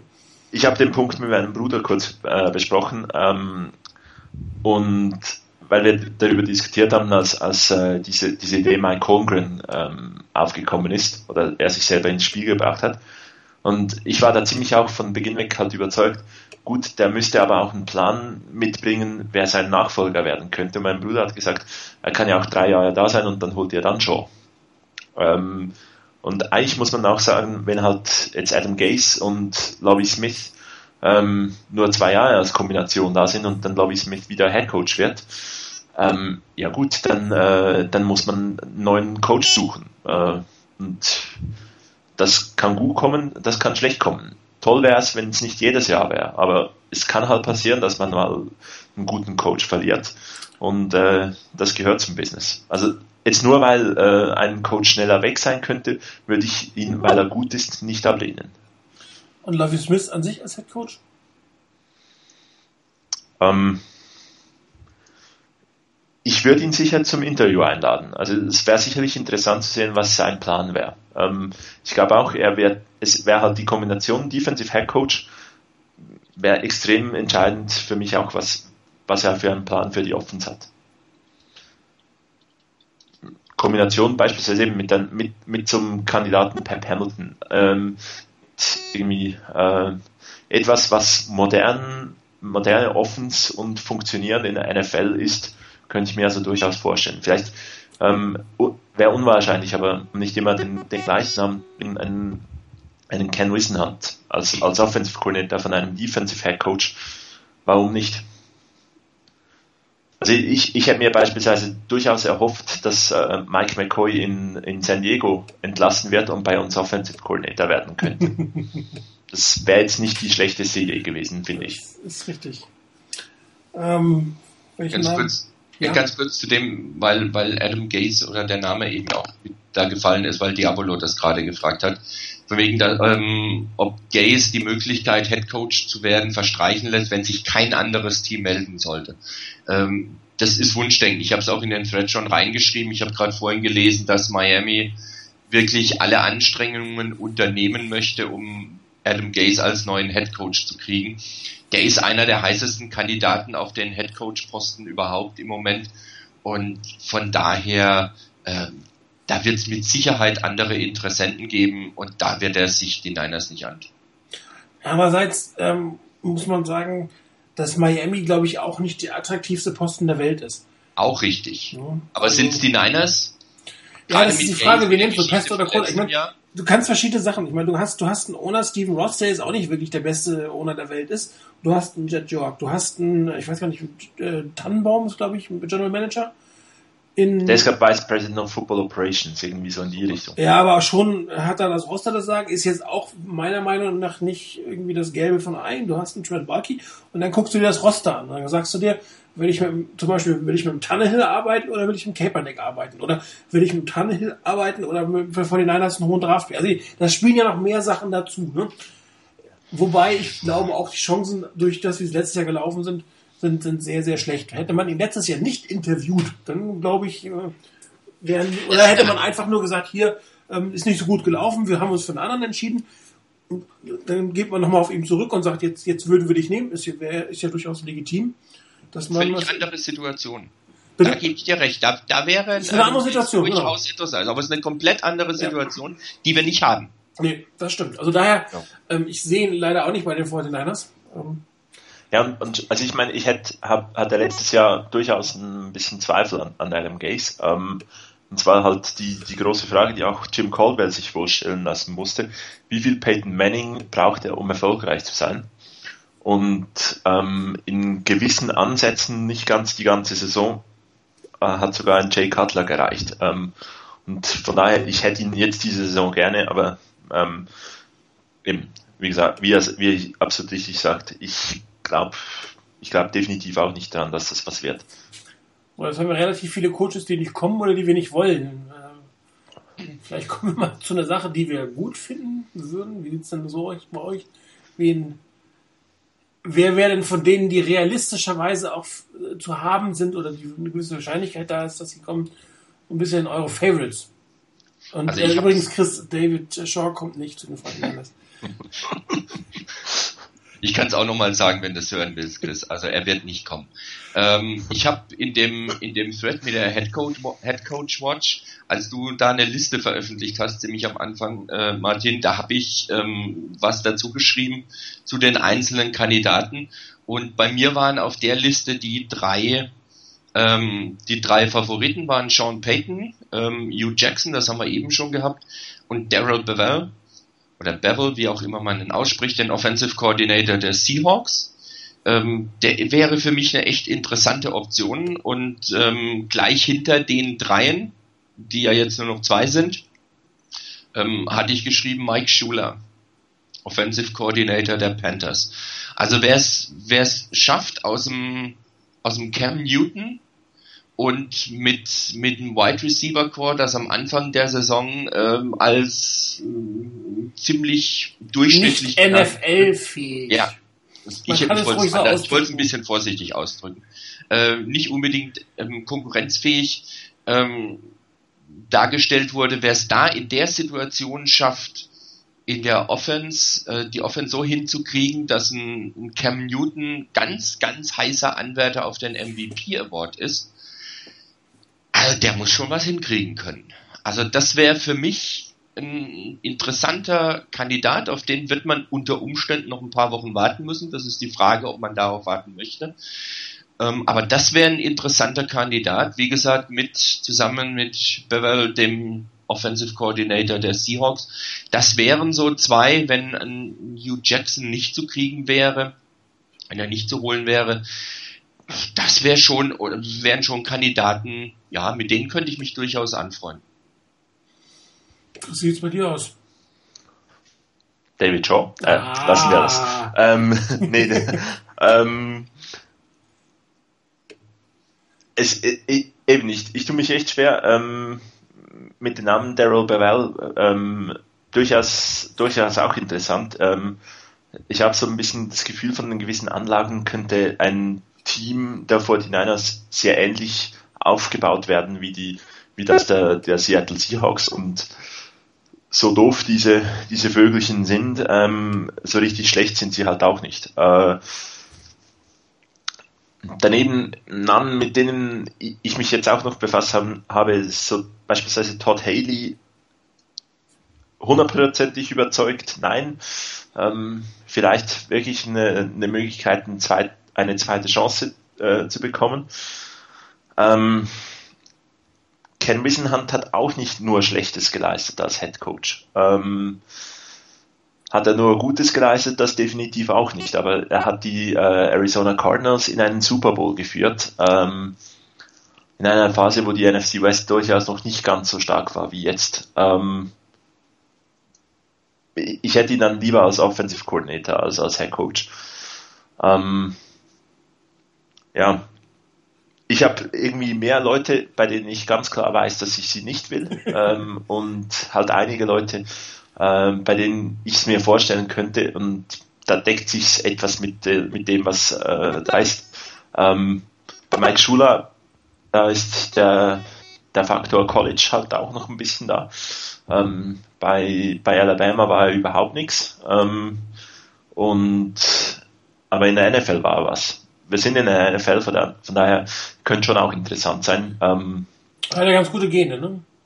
Ja, definitiv. Also ähm, wäre dann irgendwo eine lustige, lustige äh, Sache, wenn, wenn er dann plötzlich das zweite undefeated Team coachen würde. Ja, da wäre mal die Frage, ob sein Vater ihm dann am Ende die Hand, äh, die, den Daumen drücken würde, dass er ein undefeated diese Saison hinbekommt. als, als Offensive Coordinator hat er, hat er ja, glaube ich, nicht, hat er ihm ja, glaube ich, nicht die, den Daumen gedrückt. Also äh, irgendwas habe ich glaube gelesen, dass ähm, der Schuler, der Ältere, durchaus ähm, nicht nur äh, positiv, äh, also durchaus gehofft hat, dass, dass äh, die Panthers noch einmal schon so abstinkt. Ja. Äh, ich finde es auch die richtige äh, Taktik, weil im Super Bowl dann zu verlieren, also einen auf äh, New England Brady's machen äh, und äh, 18 and 0 äh, Nein, äh, das, das wäre ziemlich doof, in den Super Bowl so zu kommen. Lieber dann das letzte Saisonspiel verlieren ähm, und dann äh, halt 18-1 ähm, mit, ein, mit dem Super Bowl-Sieg die Saison abschließen, als mit der, mit der einzigen Niederlage im Super Bowl. Ja, bei mir es geht's irgendwie ähnlich wie bei dir, Chris. Ähm, ich weiß eigentlich eher, wen ich nicht gerne hätte als dass ich jetzt einen klaren Kandidaten hätte. Also zum Beispiel Todd Haley wäre mir jetzt nicht so wirklich recht. Also mit dem kann ich nicht so viel anfangen. Ähm, ich wäre hingegen durchaus ähm, Freund von Daryl Bevels, war ich letztes Jahr ja schon. Er hat wirklich viel gemacht aus der Offense der, der Seahawks. Er hat also Russell Wilson entwickelt. Er hat jetzt ohne Marshall Lynch einigermaßen gut ausgesehen. Ähm, er war der Quarterbacks-Coach von Aaron Rodgers. Das darf man nicht vergessen, bei den Green Bay Packers eine Zeit lang. Also eigentlich nur das erste Jahr, aber trotzdem, also der hat mal auch irgendwie, hat damals schon ähm, angefangen oder auch, er war auch der Quarterback-Coach von Brad Favre, wenn man in dem Zuge schon bleibt. Also hat ein bisschen Erfahrung. Äh, man würde äh, dem direkten Divisionsrivalen einen, einen auswischen. Ähm, also das wäre durchaus ein Kandidat, den ich mir vorstellen konnte. Ist im letzten Hiring Cycle ein bisschen öfter erwähnt worden, aber ich habe ihn auch dieses Jahr schon das eine oder andere Mal gelesen. Ähm, äh, dann gab es ja Diskussion um Dirk Kötter, bei dem bin ich mir irgendwie nicht so sicher, ehrlich gesagt. Ähm, ich habe ähm, jetzt die Buccaneers nicht so wahnsinnig viel äh, erfolgt. Ich weiß nicht, er war zwar in der Pack 12 ähm, Head Coach. Ich weiß gar nicht mehr, wo er Head Coach war. Wisst ihr das noch? Nö. Ähm, gucken. Genau. Bei äh, Arizona State war. Ähm, das hat mir jetzt nicht so wahnsinnig viel ähm, gesagt. Er war dann aber relativ äh, lange Offense-Coordinator, auch äh, in der NFL schon. Das heißt, er hat ausreichend Erfahrung, hat auch schon mit jungen Quarterbacks gearbeitet, hat mit Matt Ryan gearbeitet eine Zeit lang. Also er hat schon eine gewisse Erfahrung. Ähm, aber auch er ist, glaube ich, eher unrealistisch. Ich nehme an, dass, dass die Buccaneers ihn definitiv sofort, sobald sie ihre Rooney Rule Interview gehabt haben, ähm, äh, verpflichten werden. Ähm, etwas schade, weil er war auch ein heißer Kandidat in, in Miami, da wäre es vielleicht wieder eine Chance auf Adam Gaze gewesen, weil wenn er tatsächlich, ich meine, um die Frage zu beantworten, ich glaube nicht, dass er nochmal eine Möglichkeit verstreichen. Er ist letztes Jahr schon nicht geworden. Es gibt einige, die zu lange gewartet haben und die werden dann einfach nicht mehr gefragt, weil dann kommen wieder die Nächsten nach, die diesen Posten übernehmen wollen. Und du hast nur eine, und dann muss man schon auch mal ähm, die, die, den, das Obst pflücken, wenn es reif ist. Also wenn kein anderes Team sagt, möchtest du Headcoach werden und die 49ers klopfen an, dann kann ich mir schon vorstellen, dass er sich das nochmal ähm, komplett überlegen wird. Aber das wird ja nicht sein. Also der Cotter wird wahrscheinlich in Tampa Bay bleiben, dann könnte Adam Gates nach, nach Miami gehen und dann sind wir immer noch bei den 49ers, die was suchen. Wie Daryl Bevel wäre eine Möglichkeit. Ähm, aber danach ist irgendwie, ehrlich gesagt, ist schon ein bisschen dünn. Also ich könnte mich inzwischen sogar fast mit Hugh Jackson anfreunden, weil es eben sehr dünn ist, weil er halt ein sehr guter Coach ist, also ein, ein, ein, ein Ex- und Ausgeist und äh, Spieler entwickeln kann. Vielleicht schafft er in, in der zweiten Runde äh, die Hedge-Coach-Geschichte auch. Ich meine, ähm, Bill Belichick ist ja auch bei den Cleveland Browns gnadenlos gefeuert worden, bevor er irgendwann dann mal so ein guter Headcoach wurde, wie er jetzt ist. Ja, da gehen viele durch, die, die beim ersten Mal es nicht, nicht, nicht bekommen. Und es gibt keinen Grund, jemandem eine zweite Chance zu geben, völlig klar. Ähm, man lernt aus seinen Fehlern, man tritt ein bisschen zurück, guckt sich vielleicht einmal den Headcoach an, unter dem man arbeitet, nimmt da wieder was mit und entwickelt sich dann daraus. Also das ist, kann durchaus sein. Und er ist halt durchaus ähm, in der Lage, Spieler zu entwickeln. Er ist nur halt kein guter Personalchef sozusagen. Aber dafür haben wir ja Trent Balky. Mhm. Es ist ähm, schwierig. Es ist wirklich schwierig. Wenn du gleich äh, den Lord of the Hoodie äh, erwähnst, Ähm, wen ich definitiv nicht will, ist jeglicher Mini-Hoodie. Ähm, das heißt, Josh McDaniels brauche ich nicht, äh, Matt Patricia brauche ich nicht, ähm, Eric Mangini, der ja eigentlich ausgeschlossen ist, weil es kein interner äh, Typ werden soll, brauche ich auch nicht. Irgendwas ähm, brauchen die in Foxborough, ähm, vermutlich irgendeine Regelverletzung, ähm, damit die Jungs Erfolg oder gute Coaches sind. Ähm, und bislang hat es noch keinen Belichick-Coach irgendwo nachhaltig zu Erfolg äh, gebracht und deswegen ich, muss ich die jetzt echt nicht haben. Ich glaube, ich würde Mike Schuler tatsächlich noch wieder mit in die, in die Rechnung reinnehmen. Also es wären, glaube ich, so im Moment meine drei Favoriten, Daryl Bevel, Mike Schuler und ähm, Hugh Jackson.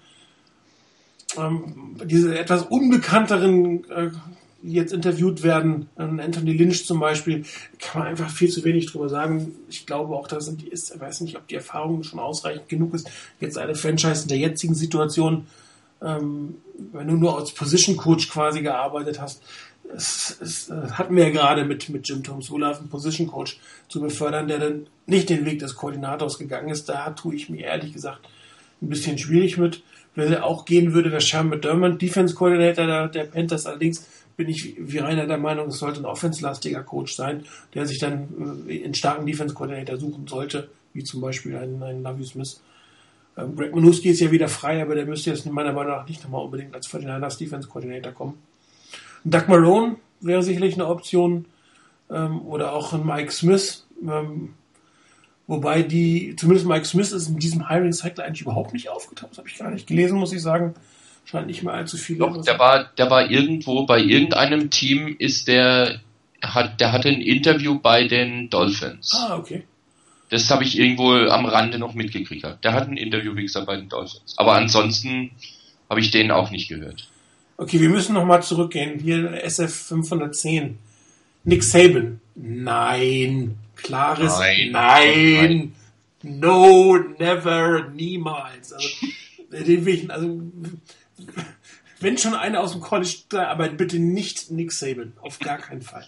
Ähm, du wirst dich jetzt wundern, warum wir so negativ sind. Wir haben für ungefähr eine halbe Stunde äh, über Nick Saban relativ viel Chris, gesprochen. Bitte? Chris möchte auch noch ein Nein sagen. Genau. Nee, ich, ich möchte nie im Leben äh, dazufügen. Ähm, vielleicht hörst du dir morgen den Podcast nochmal an. Wir haben schon äh, 20 Minuten über Nick Saban gesprochen. Das müssen wir jetzt für alle anderen nicht nochmal wiederholen, aber die Antwort ist nein. Nie im Leben. Okay. Tja, also es bleibt spannend. Äh, ja. Von, von, daher halt eben die ganze Diskussion, die sich ja darum dreht, ähm, dass es im Moment nicht den äh, total interessanten Head Coach gibt. Ähm, würde auch wieder etwas die Alten ins Spiel bringen, weil man dann gar nicht irgendwie ganz auf ewig äh, gehen würde, sondern vielleicht in drei Jahren den nächsten interessanten Head Coach holen könnte. Aber eben auch da große Fragezeichen, ob das, ob es noch zeitgemäß ist. Ich, ich meine, ähm, dazu vielleicht eine, eine kleine Story, dass ja ähm, Bill Walsh zum Ende seiner Zeit bei den 49ers ähm, mal GM war und sein Nach als seinen Nachfolger hat er Donahue bestimmt. Also es hat dann irgendwie mit der ganzen Salary Cap auch ziemlich äh, schlecht funktioniert und halt das ist heute eine andere Liga als, als damals, als die Niners ähm, Coach um Coach aus, aus ihrem System rausgebracht haben. Wäre toll, wenn man ein neues System in die, in die Richtung etablieren könnte, aber im Moment eben der Coach, mit dem das, mit dem ich das für die nächsten 10, 15 Jahre ähm, mit gutem Gewissen äh, angehen möchte, den sehe ich momentan nicht. Ähm, aber lassen wir uns überraschen. Jetzt hat Daddy mir meinen Closer geklaut. Äh, Jim Tom Sula hat sich den Bart abrasiert. Ich wollte schon sagen, wir, jede Frau braucht nach einer Veränderung eine neue Frisur. Anscheinend braucht äh, John Tom Sula nach einer Veränderung auch eine neue Frisur. Er hat nämlich keinen Bart mehr. Es gibt auf Niners Nation ein Foto von Jim ich Tom schon in den, ohne Bart. Ich habe es in den Thread schon reingepackt. Alles klar. Das war mein Abgangsgag für die heutige Sendung. Egal. Alles vorbei. kaputt. Ja, ähm, Wiggin fragt noch, bis wann wir denn einen neuen Headcoach haben sollten. Ja, nach dem Super Bowl gibt es definitiv mehr Optionen, sprich äh, die beiden Teams oder die, die, die vier Koordinatoren der beiden Super Bowl Teams sind da die Option. Das heißt, ähm, für alle, die die Regeln nicht kennen, in dieser Woche hätten die äh, also die Koordinatoren oder Coaches von den Teams, interviewt werden dürfen, die eine Beiweek haben, also die jetzt nicht am Wildcard-Wochenende spielen. Allerdings braucht es äh, dafür eine Genehmigung meines Wissens von den Teams, ja. die sie aber nicht verweigern können, wenn es, glaube ich, für einen Koordinator und einen Headcoach-Posten gibt. Nächste Woche können die ähm, interviewt werden, die jetzt am Wochenende spielen, ähm, also die, die, die, die Wildcard-Teams. Und dann kann immer wieder interviewt werden, nachdem ein Team rausgeflogen ist. Und es ist erlaubt, ein zweites Interview in der Bye Week vor dem Super Bowl zu führen. Also wenn es zum Beispiel ein Kandidat ist, der ein Super Bowl Team ist, mit dem könnte man in der, in der ersten Woche nach dem Championship Game nochmal ein Interview führen. Ähm, es gibt also eigentlich keine Eile für die 49ers. Die können sich absolut die Zeit lassen. Ähm, es sind ja jetzt nicht, es ist jetzt nicht der heiße Kandidat, da wir gerade diskutiert haben, um den sich alle kloppen, den du sofort nehmen musst. Da kann man sich auch ein bisschen Zeit lassen. Und wenn man zum Beispiel entweder Mike Schuler oder einen Derek Bevel oder einen Sean McDermott haben möchte, ähm, kann es natürlich sein, dass man bis nach dem Super Bowl warten muss, was aber auch nicht schlimm ist. Ähm, in letzter Zeit haben die Teams eigentlich oft dann überreagiert, meiner Meinung nach, und haben dann irgendeinen genommen, weil sie halt nicht warten wollen. Aber in den drei Wochen, so viel kannst du auch nicht machen für die neue Saison in den drei Wochen. Du kannst eh nichts tun fürs neue Team, du darfst mit den Spielern nicht sprechen. Ähm, das halte ich jetzt für nicht allzu schlimm. Wenn du dafür einen guten Coach kriegst, kann man gerne warten. Und das sollten die Fortinanders dann auch machen, wenn sie jetzt keinen haben, der wirklich sie vom, vom, vom, vom Sockel haut. Und äh, oft ist es ja durchaus so, dass Teams, die gut spielen, das nicht ohne Grund tun, nämlich weil sie gute Coaches haben. Und dann muss man halt auf diese Coaches auch mal eine Zeit lang warten. Das finde ich jetzt nicht, nicht allzu schlimm. Immer interessant, ähm, ob es. Ähm, na, sie haben ja keinen interviewt äh, von, von den, von den ähm, freihabenden Teams. Ähm, sprich, äh, Mike Schuler hat ja gesagt, er will gar nicht interviewt werden. Sean McDermott hat es angeboten. Das Interview hat man nicht gemacht. Derek Bevel spielt diese Woche, den kann man nicht interviewen. Hugh Jackson genauso. Kann man auch erst nächste Woche interviewen. Mal gucken, wie es weitergeht. Aber Eile gibt es eigentlich nicht. Die sollen sich lieber ein bisschen wirklich Kandidaten gut angucken und dann den besten aussuchen. Ähm, ich erinnere mich mal, dass die, die Chargers, glaube ich, ne, die haben noch Ende Februar damals ihren Headcoach rausgeschmissen. Marty Schottenheimer, wenn ich mich richtig erinnere. Ja, völlig doof. Und haben dann, ähm, North ähm, Turner verpflichtet. North Turner, also genau. uns quasi den Offense Coordinator weggenommen. Ja, ja was dann dazu das geführt hat, dass wir Jim Hostler äh, Genau, also, also wenn dir Ende, Ende Februar irgendwie dein, dein Team, deine, deine Coaches wegbrechen, das ist schon, schon übel. Ja, dann sind ja. die ganzen Cycles eigentlich schon durch. Hm, kurz, kurze Ergänzung noch zu dem, von wegen, wann wer interviewt werden kann. Wenn ich das richtig mitbekommen habe, ist es so, zum, also auf jeden Fall mal bei den, bei den Teams, die jetzt in der Wildcard-Runde spielen und die dabei bleiben, also die, die die Wildcard-Runde gewinnen, ist es so, dass das Team äh, den Termin setzen kann. Also nicht die Niners ja. mit dem mit dem Head, mit dem mit dem Kandidaten, sondern dass das Team des Kandidaten sagen kann, hier an dem Tag habt ihr die Möglichkeit. Also da kann ich nicht so einfach frei wählen, wann ich den interviewen möchte. Und deshalb finden auch die Interviews mit Hugh Jackson, das sind ja nicht nur die Niners, die das wollen, äh, glaube ich, allesamt am Sonntag statt. Genau, und die muss hinfliegen. Also ja. er kommt nicht zu dir, sondern du ja. musst hin. Wobei das durchaus üblich ist, dass man dann zu dem Coach fliegt. Klar. Was auch in der Situation, gerade insbesondere bei den Teams, die dann dabei sind, weiterhin äh, irgendwo auch logisch und nachvollziehbar ist. Ein Name, ich glaube, äh, Martin hat ihn vorhin kurz erwähnt, also wenn diese Spekulation, die, die, um, die sich um Mike McCarthy mal äh, heute im, im, Netz gedreht hat, äh, Tatsache werden sollte, hätte ich einen ganz klaren Favoriten, ähm, den würde ich durchaus nehmen. Jo, ich auch. Definitiv. Also Mike McCarthy, wenn sie den rausschmeißen, ähm, dann ist es auch gut, dass sie diese Woche, ich glaube, Lynn interviewen, dann haben sie ihren Uni-Kandidaten, dann können sie den Montag gleich als neuen Headcoach vorstellen. Genau. Aber eben, ich äh, gehe da definitiv nicht davon aus, dass es passieren würde. Nee, ich auch nicht. Die, die Sache ist halt immer bei dem Head Coach, ähm, die Position bei den, bei den Giants ist halt oft. Und das ist, denke ich, für das eine, für den einen oder anderen Kandidaten durchaus eine, eine sehr interessante Option. Ähm, und das ist so, so ein Punkt, da könnte natürlich irgendeiner, den du eigentlich auf der Rechnung hast, wo du sagst, ja, den würde ich gerne nehmen, der dann am Schluss vielleicht auch auf dem Radar der, der, äh, der Giants ist, dahin wechseln, wobei die wohl auch erstmal sowieso mit ihren Koordinatoren reden, also reden wollen. Also das könnte da auch sein, dass es bei den Giants schlicht und ergreifend eine interne Lösung gibt und dann ist es so, als wenn es eh keine große äh, Änderung gegeben hat. Aber das wäre auch einer Kandidaten für die 49ers, äh, McAdoo. Ja. Wie steht ihr dazu? Ehemaliger Offense Coordinator, also Quarterbacks Coach bei den Packers, Offense Coordinator bei den Packers, jetzt Offense Coordinator bei den, bei den ähm, Giants. Auch schon mal meiner Meinung nach in irgendwelchen Gerüchten mit den 49ers in Verbindung gebracht worden. So ein bisschen Problem habe ich, dass ähm, bei den Packers bislang, also bis vor dieser Saison, Mike McCarthy die Plays gecallt hat. Ähm, das war ein, ziemlich die Neuerung, dass dann Tom Clemens äh, auf diese Saison hin ähm, die, die, das Playcalling übernommen hat und auch das ganze Gameplanning. Ähm, da hat zunächst Aaron Rodgers klar gesagt, ähm, ich freue mich extrem, weil damit hat der Coordinator mehr Zeit, äh, die, oder der Coach, mit dem, von dem die Plays kommen, mehr Zeit mit der Offense, ähm, die wirklich einzustudieren. Ähm, Tom Clemens wurde dann irgendwann äh, gegen Ende der Saison ausgetauscht und äh, oder zurückgestuft und Mike McCarthy hat wieder die Plays gecallt.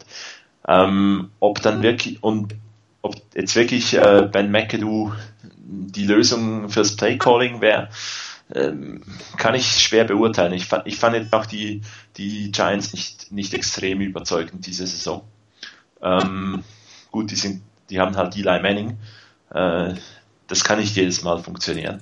Also ich, ich, bei bei äh, Ben McAdoo hätte ich aktuell die Zweifel, die ich äh, letzte Saison bei Adam Gase hatte. Das hatte irgendwie das System in, in Green Bay eigentlich Hauptpunkt seines, seines Aufstiegs war. So, haben wir jetzt eigentlich einen der ganzen Kandidaten, die mal so ein bisschen äh, erwähnt wurden, vergessen? Also aus der Liste, die du genannt hattest, war noch, glaube ich, der haben wir noch nicht erwähnt, Terrell Austin. Defensive Coordinator der Lions. Für mich durchaus auch ein interessanter Kandidat. Der wurde auch schon gelegentlich bei anderen Teams genannt. Ähm, kommt halt von der Defense-Seite. Ähm, auf deiner Liste war, glaube ich, noch Tom Cable drauf. Oh Gott. ich jetzt nicht unbedingt haben. Ups. So, jetzt. Ähm, wer war noch? Wen haben wir noch?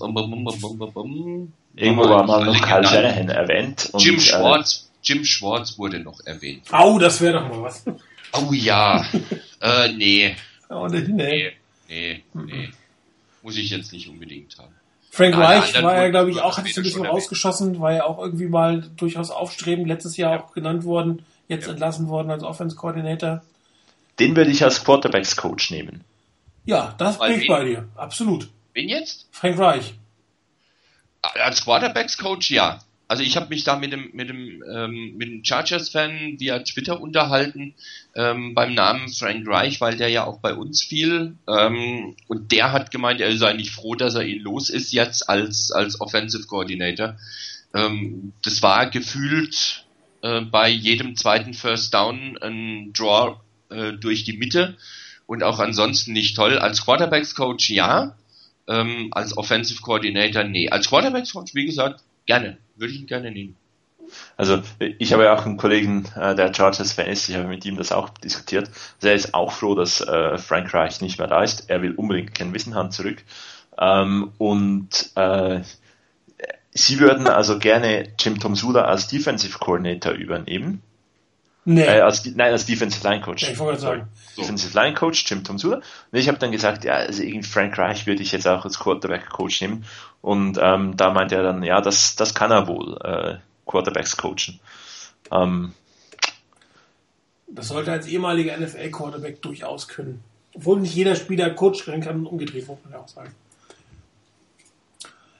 Guti, ich glaube, ähm, soweit heute zum Thema Coaches. Ähm, kurze Vorschau auf die Offseason der 49ers. Ähm, hauptsächlich vielleicht ähm, kurz zur Draft. Ist natürlich sehr, sehr schwierig, ähm, jetzt schon über die Draft zu reden, weil wir mal nicht wissen, wer der Head Coach ist, aber vielleicht mal jetzt so als ersten Tipp für euch.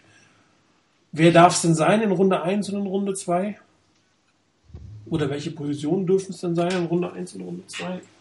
Also ich meine, wenn das fast Unmögliche passieren sollte, und zwar, dass äh, Jared Goff ähm, nicht nach äh, Cleveland muss, ähm, dann würde ich ziemlich viel äh, unternehmen wollen, dass Jared Goff zu uns kommt.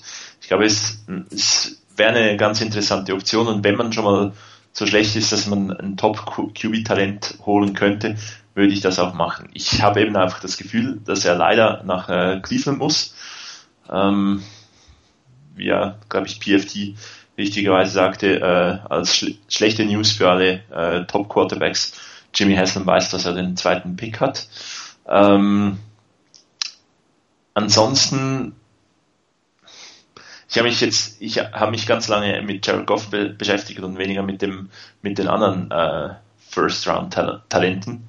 Ähm, ansonsten kann man wirklich mehr oder weniger alles Mögliche nehmen, was nicht gerade ein Safety ist oder nicht gerade ein Left Tackle.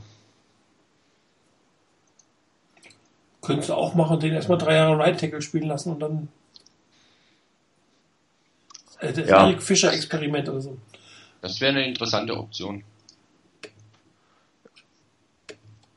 Ja, Rainer, wie sieht es bei dir aus? Ähm, ja, Jared Goff, ähm, ich würde ihn nehmen, wenn er verfügbar wäre. Auf jeden Fall. Ich befürchte allerdings auch, dass er eben an sieben nicht mehr da ist und sollten ihn die Browns nicht nehmen und sich doch für Paxton Lynch oder wen auch immer entscheiden, dann könnte es für die Niners nötig sein, an Nummer drei hochzugehen, um Jared Goff zu kriegen, denn ich würde mich absolut, also es würde mich absolut nicht wundern, wenn die Cowboys an vier einen Quarterback holen würden. Das ist mittlerweile auch immer wieder genannt worden. Auch Tony Romo hat schon gesagt, er könnte das nachvollziehen und er hätte da nichts dagegen und er fände das in Ordnung. Und das wäre völlig verständlich. Also das ist so, so eine Geschichte, die, die echt dazwischen funken kann und die, glaube ich, auch so die, Spitze der Draft ein bisschen aufmischen kann. Wenn die, ähm, wenn die, die, ähm, die Cowboys da noch in die Richtung gehen wollten. Also das könnte schon schwierig sein. Wenn er zu kriegen wäre, dann ja, würde ich ihn gerne haben. Wenn er nicht zu kriegen ist in der ersten Runde, weil er schon weg ist, ähm, ich weiß nicht, Paxton Lynch, weiß ich nicht, ob ich den jetzt unbedingt so nehmen würde da. Ähm, in verschiedenen Mock Drafts habe ich schon gesehen, Ronnie Stanley von Notre Dame als Offensive Tackle.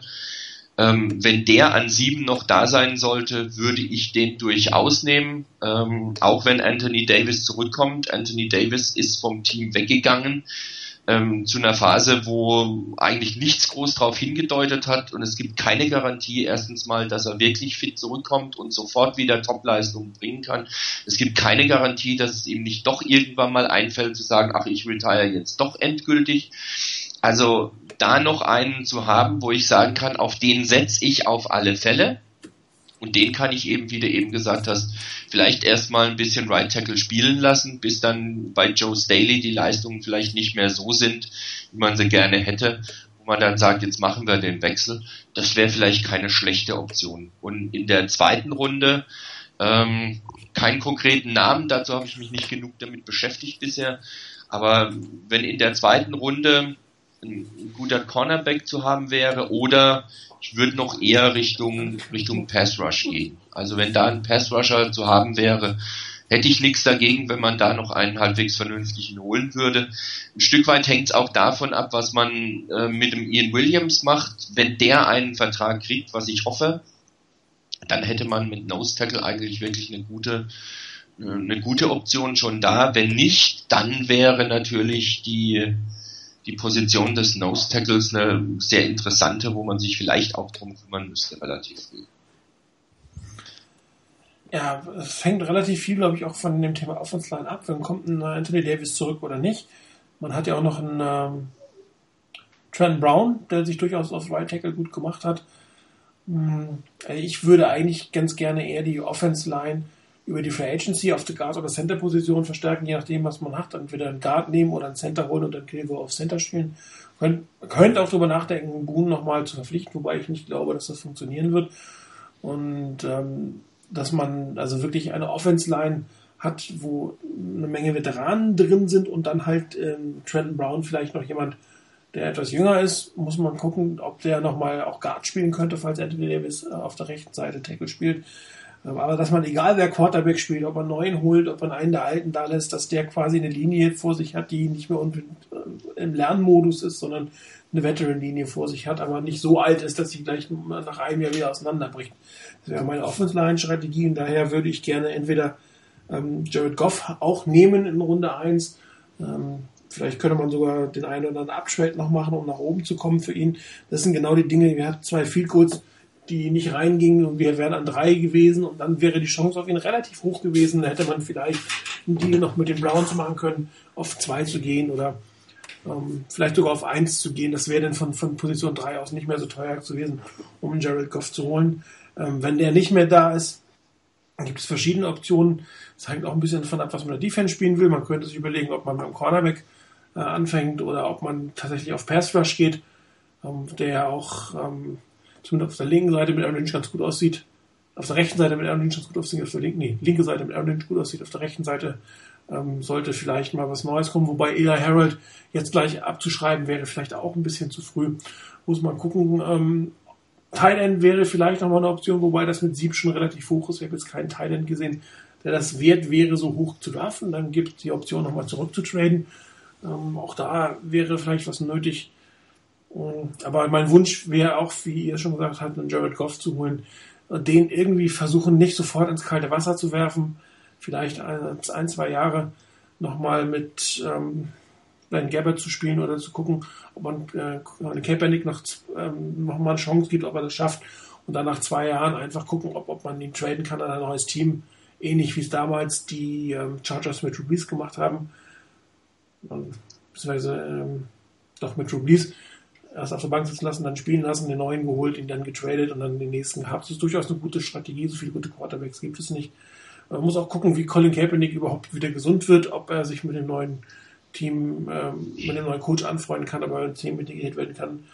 Auch das macht es natürlich ein bisschen davon abhängig, was man draftet oder nicht. Das heißt, der Draft ist ähm, Ende April. Ich hoffe, dass das dann zum Beispiel die Gesundheit von Colin Kaepernick so ist, dass man dieses Physical hinter sich hatte, dass man quasi keine Kontrakt, Kontraktentscheidung machen muss, sondern eine sportliche Entscheidung letztendlich fehlen kann, wie es mit ihm weitergeht. Eine Option ist auch immer, dass man ähm, ihn tradet. Jerry Jones hat ja gesagt, er könnte sich vorstellen, einem jungen Quarterback, der heute auf der Bank sitzt, Chance zu geben. Da gibt es irgendwie drei Stück, Menzel, RJ3 und Colin Kaepernick. Keiner weiß genau, wen er gemeint hat. Die einen meinten, ähm, es wäre Menzel, die anderen sagten RJ3. Aber auch ein Colin Kaepernick wäre hier sicherlich denkbar, der auch für, für den Markt in Dallas bestimmt ein gewisses Interesse darstellen würde. Davon hängt auch natürlich so ein bisschen ab. Aber mein Pick wäre auch eigentlich Jared Goff. Aber warten wir erstmal ab, wer der neue Head Coach wird, dann wissen wir alle ein bisschen mehr. Auch wer die Koordinatoren wären, welche Defense-Strategie gespielt wird. Spielt man eine Temperatur zum Beispiel, braucht man neue Spieler dafür, ein 4-3-End, der Temperatur spielen könnte. Das muss man einfach mal abwarten. Das ist vielleicht sehr, sehr früh. Ja, vielleicht noch was, ähm, sollte Jared Goff überraschenderweise ähm, Pick Nummer 2 überstehen. Ähm, Trent Balky hat schon ähm, überraschend gut, einen überraschend guten Deal mit äh, mit den Cowboys machen können. Also es könnte dann auch noch plötzlich die Option sein, dass, dass man mit den Cowboys selber äh, den Trade ja, machen könnte ja. und da vorgehen könnte. Es war damals der Trade, der uns Eric Reed eingebracht hat. Also das ähm, würde ich jetzt gar nicht mal so ausschließen. Ähm, vielleicht ist da irgendwie doch noch gewissermaßen Bill Parcells im Hintergrund ähm, eine gewisse Verbindung, die Vertrauen schafft. Ähm, wie gesagt, ich glaube ja, dass Jared Goff an Nummer zwei dann geht. Ähm, wenn es nicht Jared Goff als Quarterback in dieser Draft sein soll, dann wäre mein Favorit äh, auch aus der Bay Area, nämlich dann Kevin Hogan, den man deutlich später kriegen würde. Ähm, ich habe jetzt bisher immer das äh, Fünftrunden Grade ge äh, gelesen. Ich glaube durchaus, dass man ihn ähm, in Runde drei oder vier nehmen könnte. Ähm, ich glaube, das wäre der Pick schon wert. Und äh, mein Kandidat für die Runde 2 wäre dann Thailand, und zwar Austin Hooper. Auch Stanford. Okay. Ähm, ich habe nicht allzu viele Stanford-Spiele gesehen. Bin mir halt nicht sicher, ob Hogan wirklich ein NFL-Quarterback ist. Ähm, ich, ich, fand ihn schon recht, ähm, recht präzise. Ähm, hat natürlich extrem von, von Christian McCaffrey profitiert. Ja. Also das ist sicherlich ein großes Fragezeichen, wie viel äh, McCaffrey braucht er, aber ähm, Pro-Style, was sie, was sie spielen, ähm, er hat äh, ich hatte das Gefühl, die Spiele, die ich gesehen habe, er, er geht relativ gut durch die Progressions und ähm, ja, ich, ich kann mir das schon vorstellen, dass, dass man dann irgendwo ihn nehmen könnte. Ähm, und sicherlich dann auch nächste Saison wieder irgendwo im, im, im QB-Markt drin ist. Also ist jetzt nicht irgendwie die, die Situation, wo ich sagen würde, man nimmt in Runde 4 dann Kevin Hogan und hat dann für die nächsten Jahre Ruhe. Ähm, er ist nicht das Top, ist nicht das Top-Talent, deswegen würde man ihn auch später kriegen.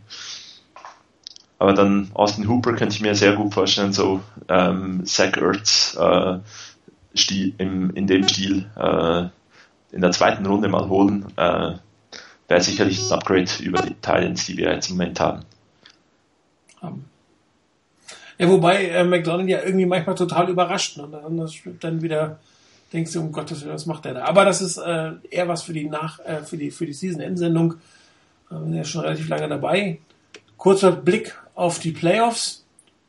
Ähm, was glaubt ihr, welche zwei Teams werden sich im, im Super Bowl sehen? Oh, ich hatte jetzt gedacht, du fragst jetzt mit der Wildcard-Runde. Okay, wer glaubt ihr, dass die Wildcard-Runde übersteht?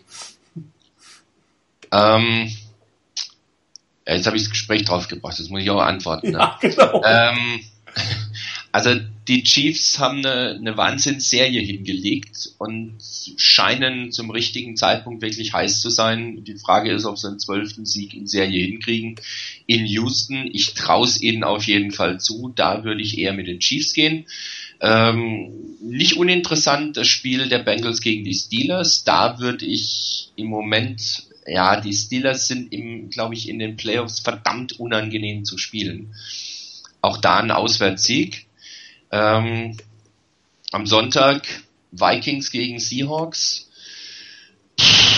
Ich glaube, den Vikings könnte der Erfolg bei den, bei den Packers zum richtigen Zeitpunkt den richtigen Schub gegeben haben, aber die Seahawks sind auch richtig, richtig schwer zu besiegen, glaube ich. Und ich glaube nicht, dass da irgendein Team wirklich sich freut, gegen dies spielen zu dürfen. Von daher enge Kiste. Äh, persönlich hoffe ich, dass die Vikings sich durchsetzen. Und was das letzte Spiel angeht, Redskins gegen, gegen die Packers. Die Packers haben mich in den letzten Wochen gar nicht überzeugt. Ich weiß nicht, ob die zu den Playoffs dann wirklich richtig wieder ins Rollen kommen. Und die Redskins spielen eine überraschend gute Saison. Ähm, auch in der Art und Weise, wie die Offense gerade in den letzten Wochen funktioniert hat mit Kirk Cousins. Ähm, eher die Redskins.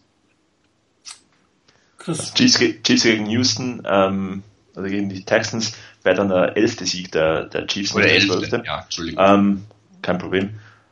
Ähm, aber sollte definitiv der, der elfte Sieg dann sein. Ähm, bei Pittsburgh gegen die, gegen die Bengals, ähm, da glaube ich auch eher, dass die, dass die Steelers das machen, ähm, auch wenn ich lieber die, die Bengals hätte, ähm, auch wenn das allenfalls Hugh, Hugh Jackson etwas länger bindet.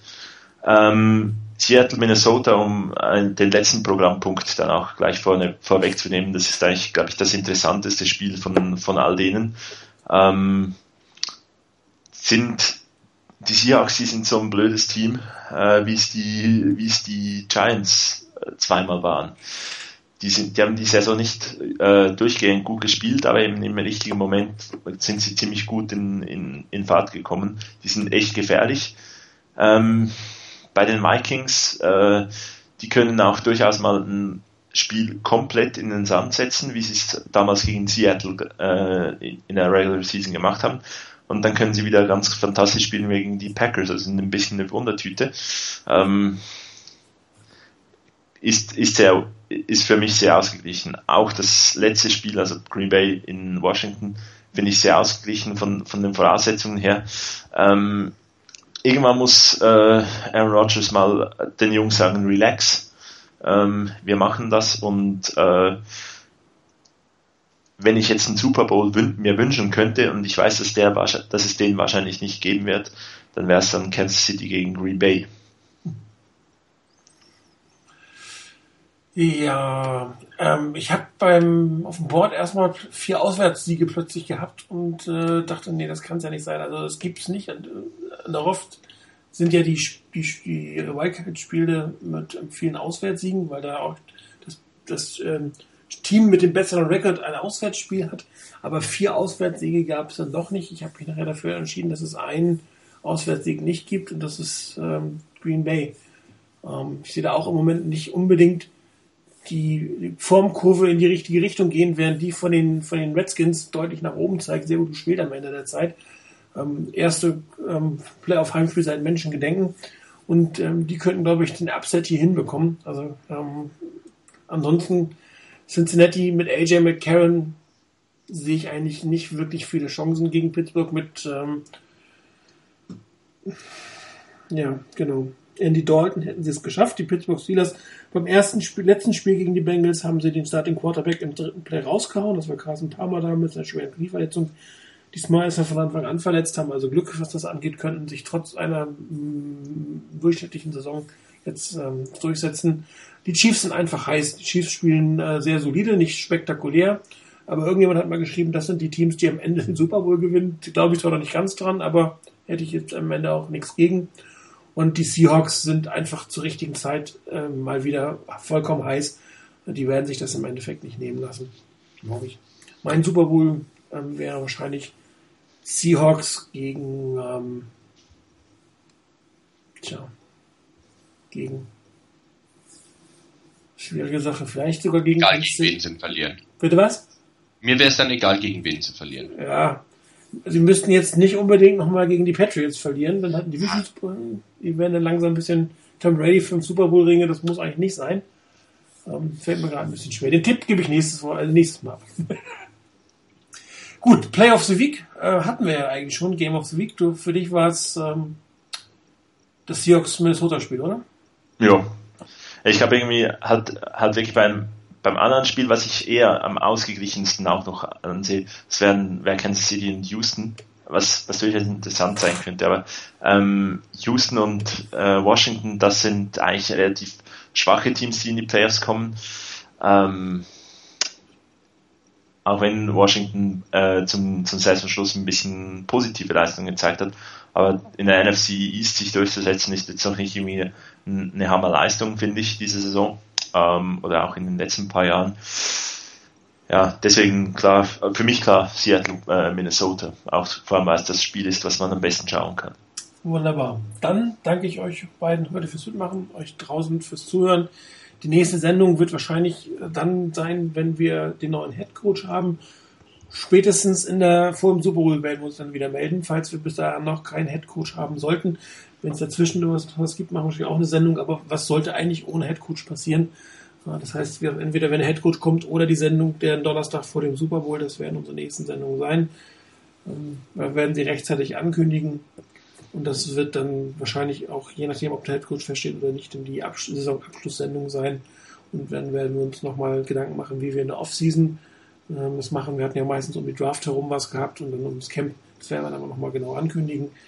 Erst einmal euch vielen Dank fürs Dabeisein. Ich möchte noch ein bisschen Werbung machen für das Member-Meeting, was wir ähm, für Mitte März planen in Kassel. Ihr könnt euch anmelden, gibt einen riesengroßen Link auf der Startseite der Fanzone äh, wir würden uns freuen, möglichst viele von euch mal in Person zu sehen. Einige kennen sich ja schon, andere sind doch relativ neu oder auch lange dabei und noch nie gesehen worden. Also gebt euch einen Druck, seid dabei beim großen Fanzone-Treffen.